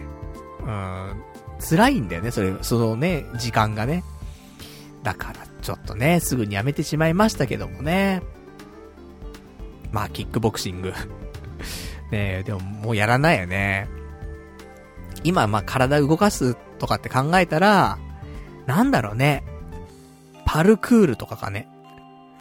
40超えてからパルクール始めるっていうね、話もありますけど、なんか、ね、街中でパルクールしてね、走るみたいな。かっこいいね。かっこいいなーとかって思っちゃうのもありますけどもね。それとかね、なんかそういうちょっとアクロバティックなね、その回転系の技とかができるような、なんか体操みたいな、だったりとか。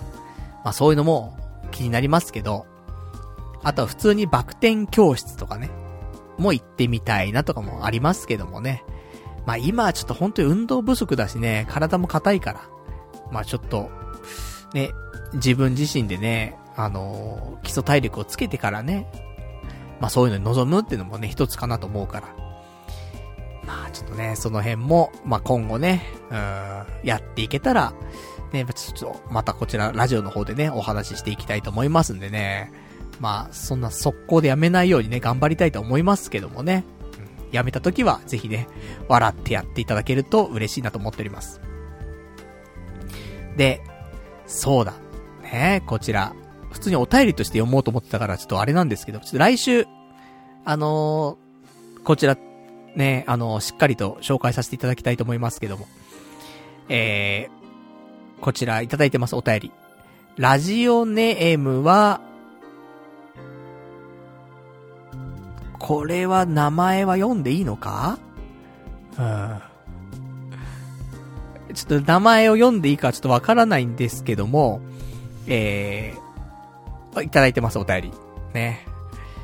えー、2018年ぐらいに、ギフトを送った中学生の時から聞いていて、社会人になったというリスナーです。覚えていますか？えー、童貞ネット、えー、思い出話について。田舎中高生の頃、引っ越しトークが好きでした。東京を感じられるというか、社会人になってからは、えー、年下の同僚たちと飲み、カラオケに行く話とか好きでした。本当に楽しそうで。えー、同じ社会人になって、身近になったこともあるのかもしれませんが、これからも聞き続けるので頑張ってください。というね、お便りいただきました。ありがとうございます。で、こちら、あのー、来週ね、ちょっと提供としてね、あの、読ませていただきたいなと思うんですけども。あのー、アマゾンギフト券、ね、いただきました。ありがとうございます。ちょっと来週、ね、提供として、これ、お名前、読んでいいのかな？ね、ちょっと〇〇様から、ね、えー、届きましたっていう風に来てるんだけど、これ読んでいいのかしらね？ちょっと、あの、そこも確認させていただきたいなと思いますけどもね。まあ、そんな感じでね、なんか、こうやって、童貞ネットのね、まあ、ある意味ちょっと、節目のタイミングでね、こうやってなんか懐かしいお便りもね、いただきまして。2018年ぐらいにね、あの、その、中学生の時から聞いていて社会人になりましたっていうね、そのリスナーの方がいたんだよね。そう、私覚えてますよ。そんな成長するんだと思ったもんね。中学生から聞いてて、社会人か。ねえ、そいう感慨深くなったことありましたけどもね。まあ、あれからもう4年経つんだよね。社会人になっても4年経っちゃって、もうね、中堅じゃん、ある意味ね。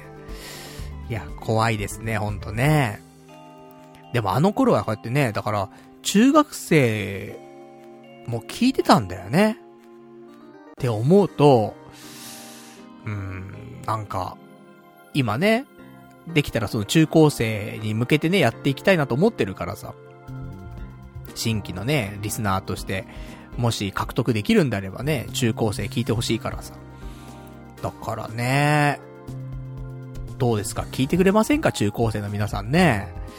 聞いてくれたらちょっとおじさん頑張るんですけど。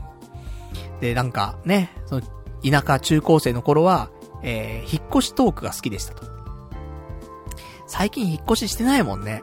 今まではさ、2年に1回とかね、引っ越ししてたわけなんですけど、もうここにな、ここ最近ね、本当にもうなんか、動かなくなっちゃったというかね、この今、渋谷も、もう4年、過ぎて、まあ、暮らしてますし、その前の池袋も、同じ場所に多分4年ぐらいいるんだよね。で、その前の、池袋の東口の方、まあ、大塚に住んでたんだけど、北、北大塚かな。で、そこは1年、2年か、2年で引っ越ししてると思うんだけど、意外と居心地がいいんだよね。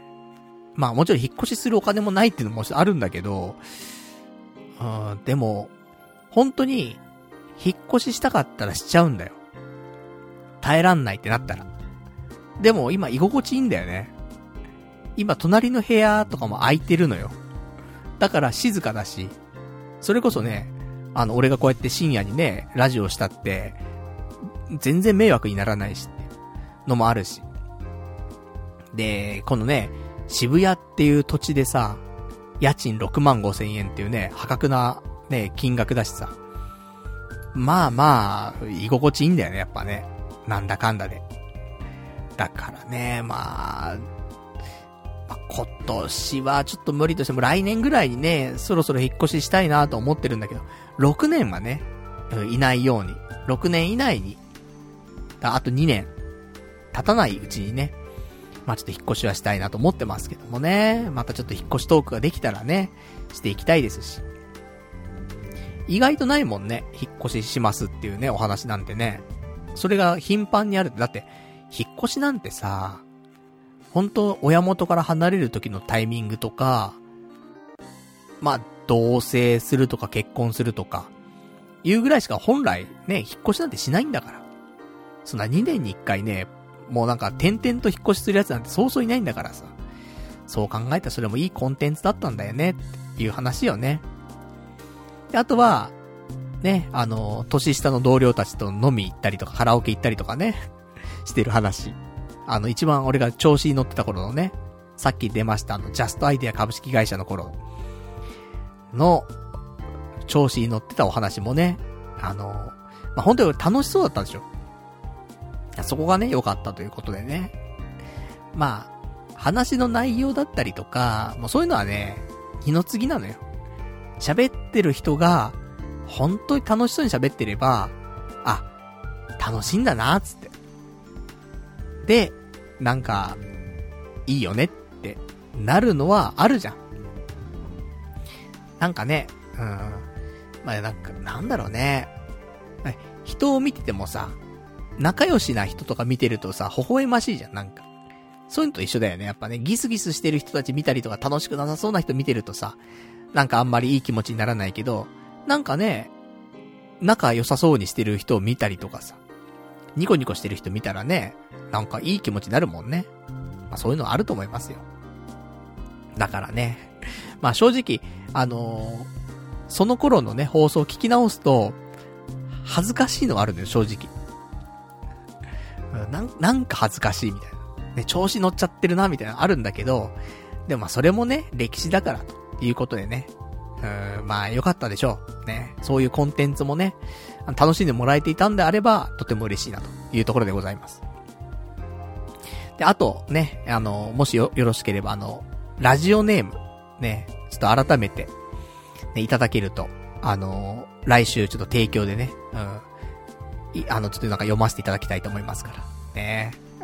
ちょっと追って、ラジオネームを教えていただけると嬉しいです。まあ、そんな感じでございましてね、いろいろお便りもいただきましたけども。でも全然振り返れてないんだよね 意外と。うん、まだまだ振り返るのはね、あるんだけど、だってさ、あの、まだピックアップしたね、その、過去の話を、まあ、まあ、大概話したかなとは思うんだけど、まだ、その、10冊のネタ帳、これ開いてないからね。1ページも。まあ、その710回のね、今日のネタ帳は見てるけども、その、その過去の、709回分のネタ帳。これまだ開いてないから。で、これ考えてください。じゃ、例えばあと709回分のね、ネタ帳がありますと。そしたら、まあ、1枚につき、1分喋りますと。だ1回につき1分喋りますと。709分かかりますからね。喋り終わるまで。709分ってっていう。10、ね、11時間以上、話すことになるんですけども、そうすると、もうこっから11時間とかもうちょっと無理なんで、まあさすがにって感じなんだけどさ、まあそれだけ、やっぱし歴史がね、うん、あるってことよ。13年半はやっぱり重いよね。うん、って思います。他にもなんか、ね、私がちょっとピックアップしたエピソードとしてね、なんか面白いのあるかなーなんていうのはあるんだけど、そうね。まあ、あとはあったのは、まあ、婚活パーティーとかもね、そうやってマチコン行ったりだなんだってありましたけど、で、まあ、婚活パーティーで唯一、ちょっと一つ、なんか行動を起こしたというか、っていうのもあって、え婚活パーティーで出会った女性と食事に行ったって話があるんだけど、それ池袋の頃かな？俺が住んでる頃ね。に、えー、まあ、婚活パーティー行って、そこで、見事ね、あの、マッチングしまして。で、そこで知り合った女性と、池袋のね、あの、西口にある、ちょっと居酒屋っていうかね、ちょっと、まあ、こじんまりとしたね、ちょっと、おし、おしゃれって言ったらあれだけど、風情のあるというか、なんとも言えないようなね、あの、居酒屋に行きまして。で、そこでね、ちょっとお酒飲んだりとか、食事したりとかしてね、お話をしたんですけどもね。それが、えー、2018年10月8日。4年前、4年ぐらい前だね。第512回。で、まあ、そんな話をしておりますよ。で、このね、女性がね、あのー、なんか、LINE でね、やりとりしてたんだけどさ、ずっと。結構長い間 LINE やりとりしてたんだよね。でも、ちょっとしたタイミングでですね、LINE から消えてしまって、その子が。で、その前に言ってたのよ、その LINE。あのね、携帯を機種変するという話をその子がしてて、で、その話をしてた後すぐに、その連絡がつかなくなっちゃったのよ。だから、いや、そういう話出てなかったら、あ、なんかブロックされたのかなとかっていろいろ思うと思うんだけど、機種変するって言った中で、ね、LINE が繋がんなくなっちゃったから、あ、これは機種変で、ね、LINE がうまく引き継げなかったのかなっていう。ま、心配ですよ、そこはね。で、もうそんなことがあったんで、ね、まあブロックされてるってことはないだろうと。ね、これまでずっと普通に喋ってたし。で、機種変するってタイミングでね、ちょうどそういうやりとりができなくなっちゃったわけだし。で、えー、その、婚活パーティーのね、主催の会社の方に電話して、まあ、急に連絡取れなくなっちゃって、で、ちょうど機種変するって言ってて LINE が、みたいな。連絡取れませんかねつって。おい、ストーカーかよ、みたいなね。うん、それブロックされてんだろ、みたいな。いや、でもなんか機種変するっていう話でそのタイミングだったんで、みたいな。察しろ、みたいなね。いう話だったんだけど、当時の私は、やっぱりちょっとね、だそれまでやりとりとかもね、してたからさ、そうは思えないよなっていう感じだったんだよ。で、まあ、結局、ね、あの、特に連絡、まあでもその後一回連絡っていうか、アカウント復活したんだ、その人。で、なんか、お久しぶりです、みたいな、わら、みたいな。返したら、何にも返ってこないっていうね。のがありましたけどもね。うん。懐かしい思い出。まあ、しょうがないよね。それは、お互い様だよね。って思うわ。別に普通のタイミングで、ブロックされたんだったらわかるけど。そうやってなんか機種変するとかって言ったらさ、ねえ、なんかそのブロックとかの可能性以外のことも考えちゃうよね、そりゃね。で、その前の日までちゃんと普通に喋ってんだから。そういうのは、まあ、お互いに良くないよなって話よ。俺も追いかけすぎてね、そこはね。あの、未練あったからね、そこね。唯一ね、婚活パーティーでね、いつもは何もアクション起こさないのにね、その後に食事に行ったっていうのは唯一だからね、そこがね。後にも先にもないですから。だからね、ちょっとね、頑張りたいって思ったんだよね、やっぱね。まあ、そんな話。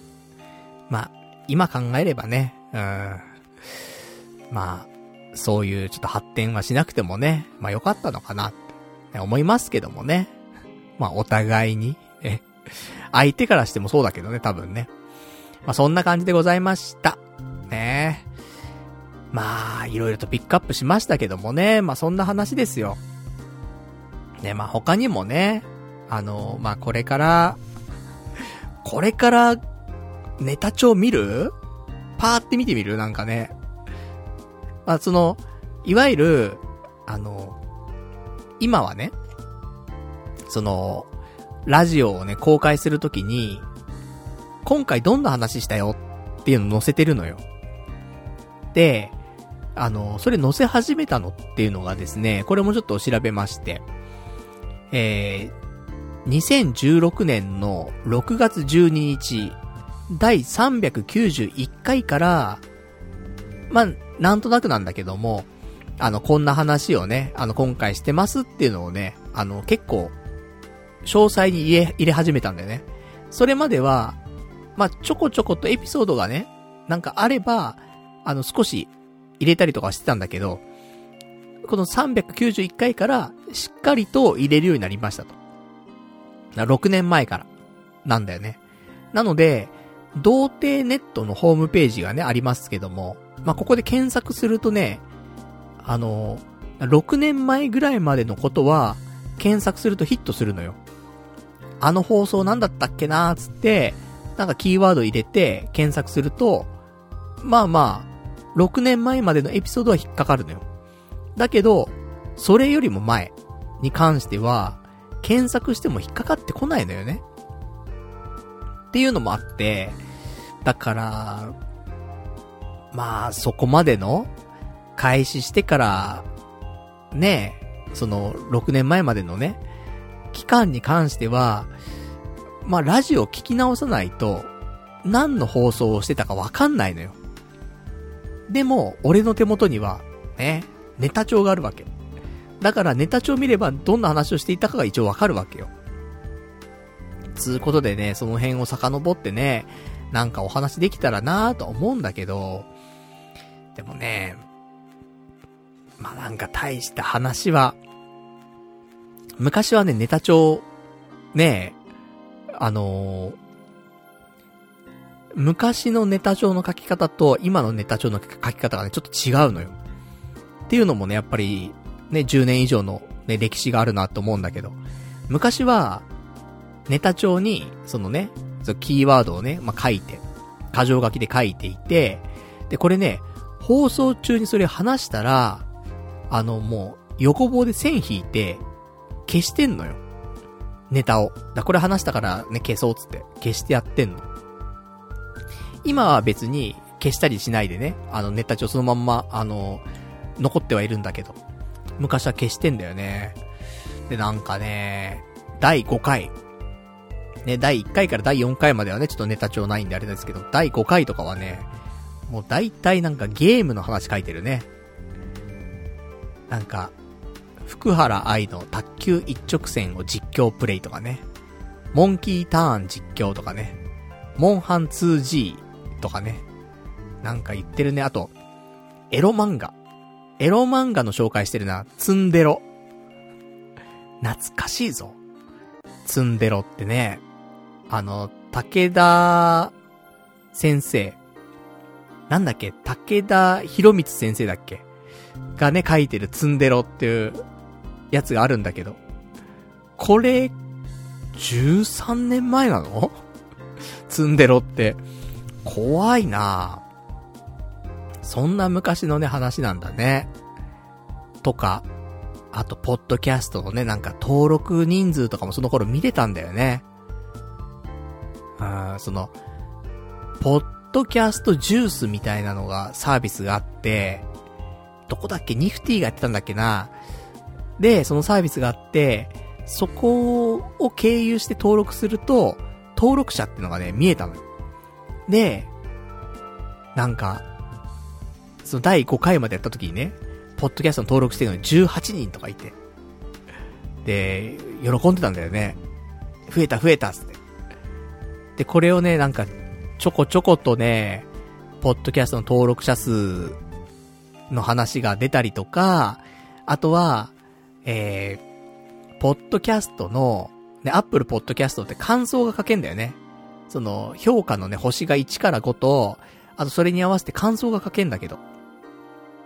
で、これが増えたら、それをね、ラジオでご紹介していくみたいな。のもね、なんかやってたし、ね、なんか、あと、名物リスナーみたいなね、人もね、いたりとかね、なんか女性のね、リスナーがいたんだけど、羽虎さんっていう人がいてさ、初期の頃ね、なんか、羽虎さんのコーナーみたいな、今週の羽虎さんみたいなのがやってた気すんだよな懐かしいよね、なんかね。なんか一時ね、少しなんか、結構前だけど、なんか、覚えてますか？みたいなので、なんかお便りもらったような記憶があるよね、なんかね。で、そんなんでさ、まあ懐かしいななんて思ったりするんですけど、あとはね、まあなんか、あるんでしょうかね。ちょっとざっと、ね、パッと開いて第27回。うん、27回ぐらいはいいね。まあ、この辺がやっぱ30回で、エネマグラをぶっ込むね、スペシャルウィークやるっていうことで、27回ぐらいでエネマグラの話はですね、出てますね。これなんか、結構壮大な話した記憶があるな。なんか、第27回ね、エネマグラをアマゾンで注文してんだよ、俺。で、それがアマゾンで、あの、家に届かなくて、あの、どっかのヤマト運輸の、その、配送の場所にあると。で、どうしてもこの日に欲しいと。いうことで、往復2時間のところに、チャリで、取りに行ってんだよね。だからなんかもう、ね、アナルにぶっ刺す器具なんてさ、別にいいじゃないで、明日でもいいじゃないでも、どうしてもこの日欲しいっつっ。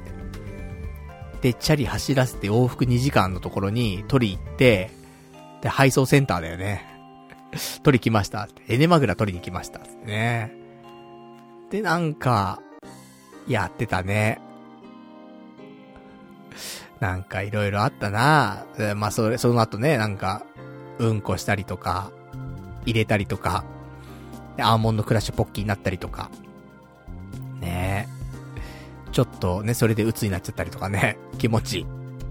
とかいろいろありましたね。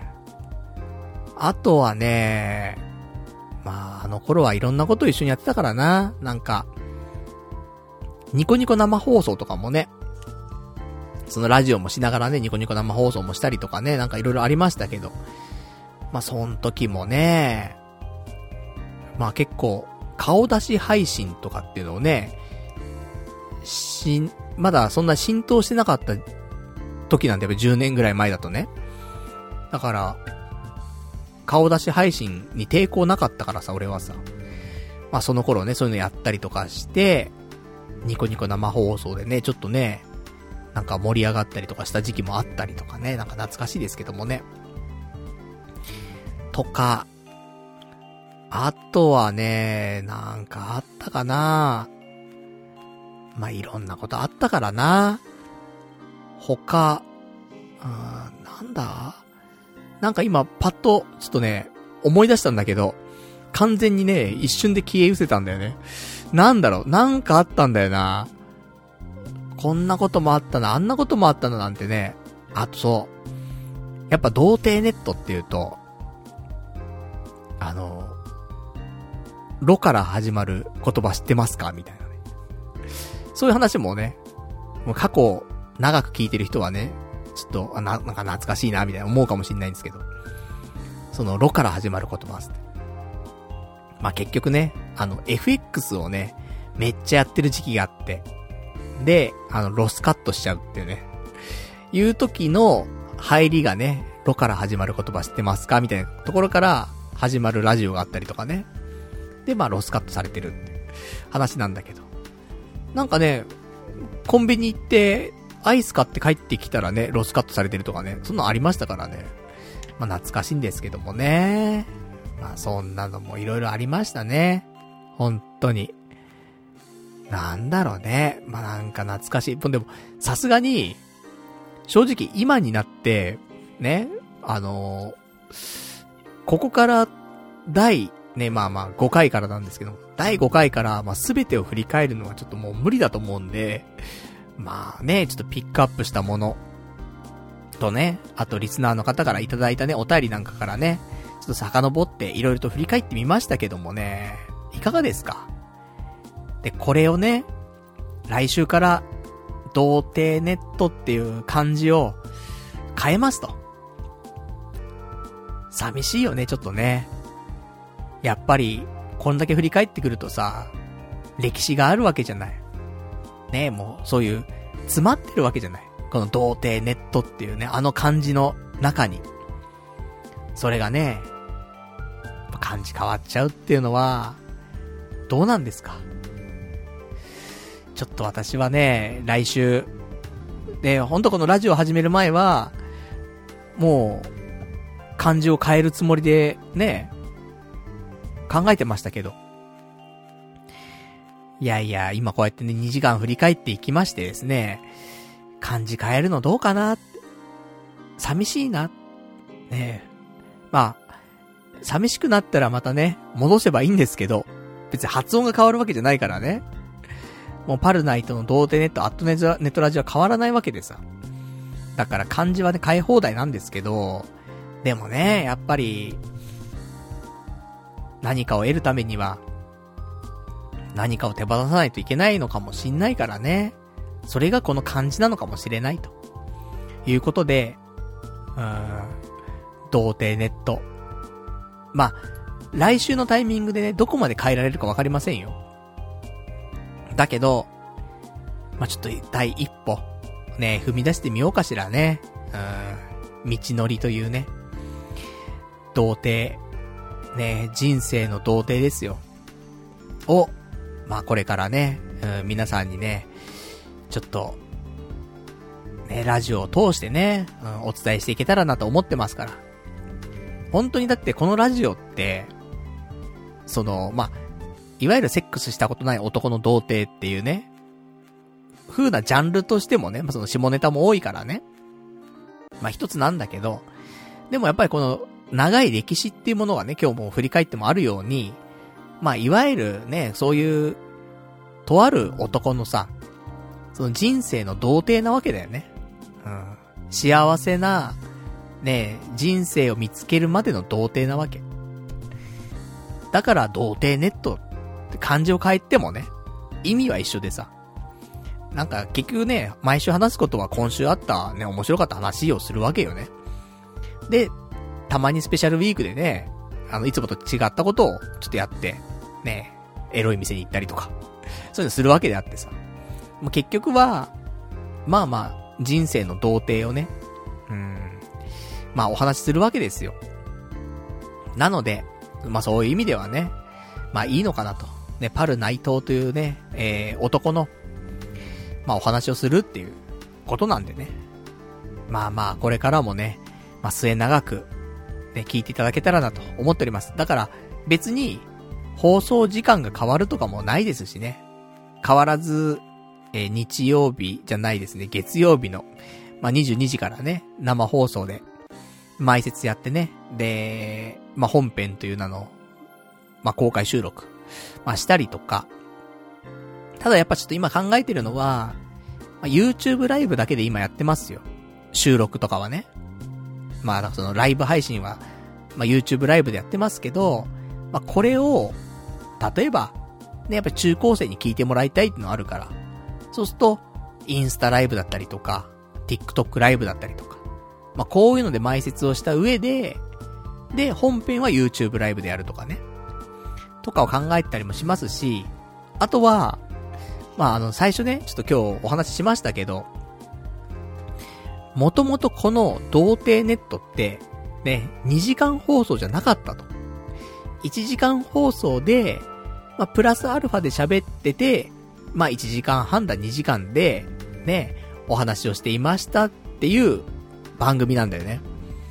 だから、ちょっとその、放送の長さっていうのは、ちょっと見直す必要はあるのかなっていうのもあります。まあ、2時間ってね、長いんだよね。あと気持ち的にも、2時間だろっていう気持ちでやるのと、1時間だろっていうのの気持ちで2時間やるのとまた違うんだよね。だからさ、なんか、話しすぎちゃって、で、2時間になっちゃいましたと、とさ、2時間は、ね、の、ノルマだよっていうので2時間やるのとは違うからさ。だから、ちょっともしかしたら、その放送のね、長さっていうのも別にね、だって、さっきもちょっと言った通りね、2時間番組ですよって宣言したのって、あの、まだ6年経ってないのよ。13年半のうちの6年も経ってないわけ。それまでは1時間の放送ですよって言ってるわけ。その中で1時間半だ2時間やっちゃってたってだけの話だから。だから、ちょっと初心に戻って、1時間。っていう体で、まあ、1時間半なり2時間喋るっていうのも一つかなっていうのは思ってます。やっぱり、なんか、なんだろうね、新規で聞いてくれる人にとって、2時間って、長いようなね、気はするんだよね。そういう声もいただきますし。だから、ちょどうするのがいいのかなっていう、まあ模索なんですけどもね。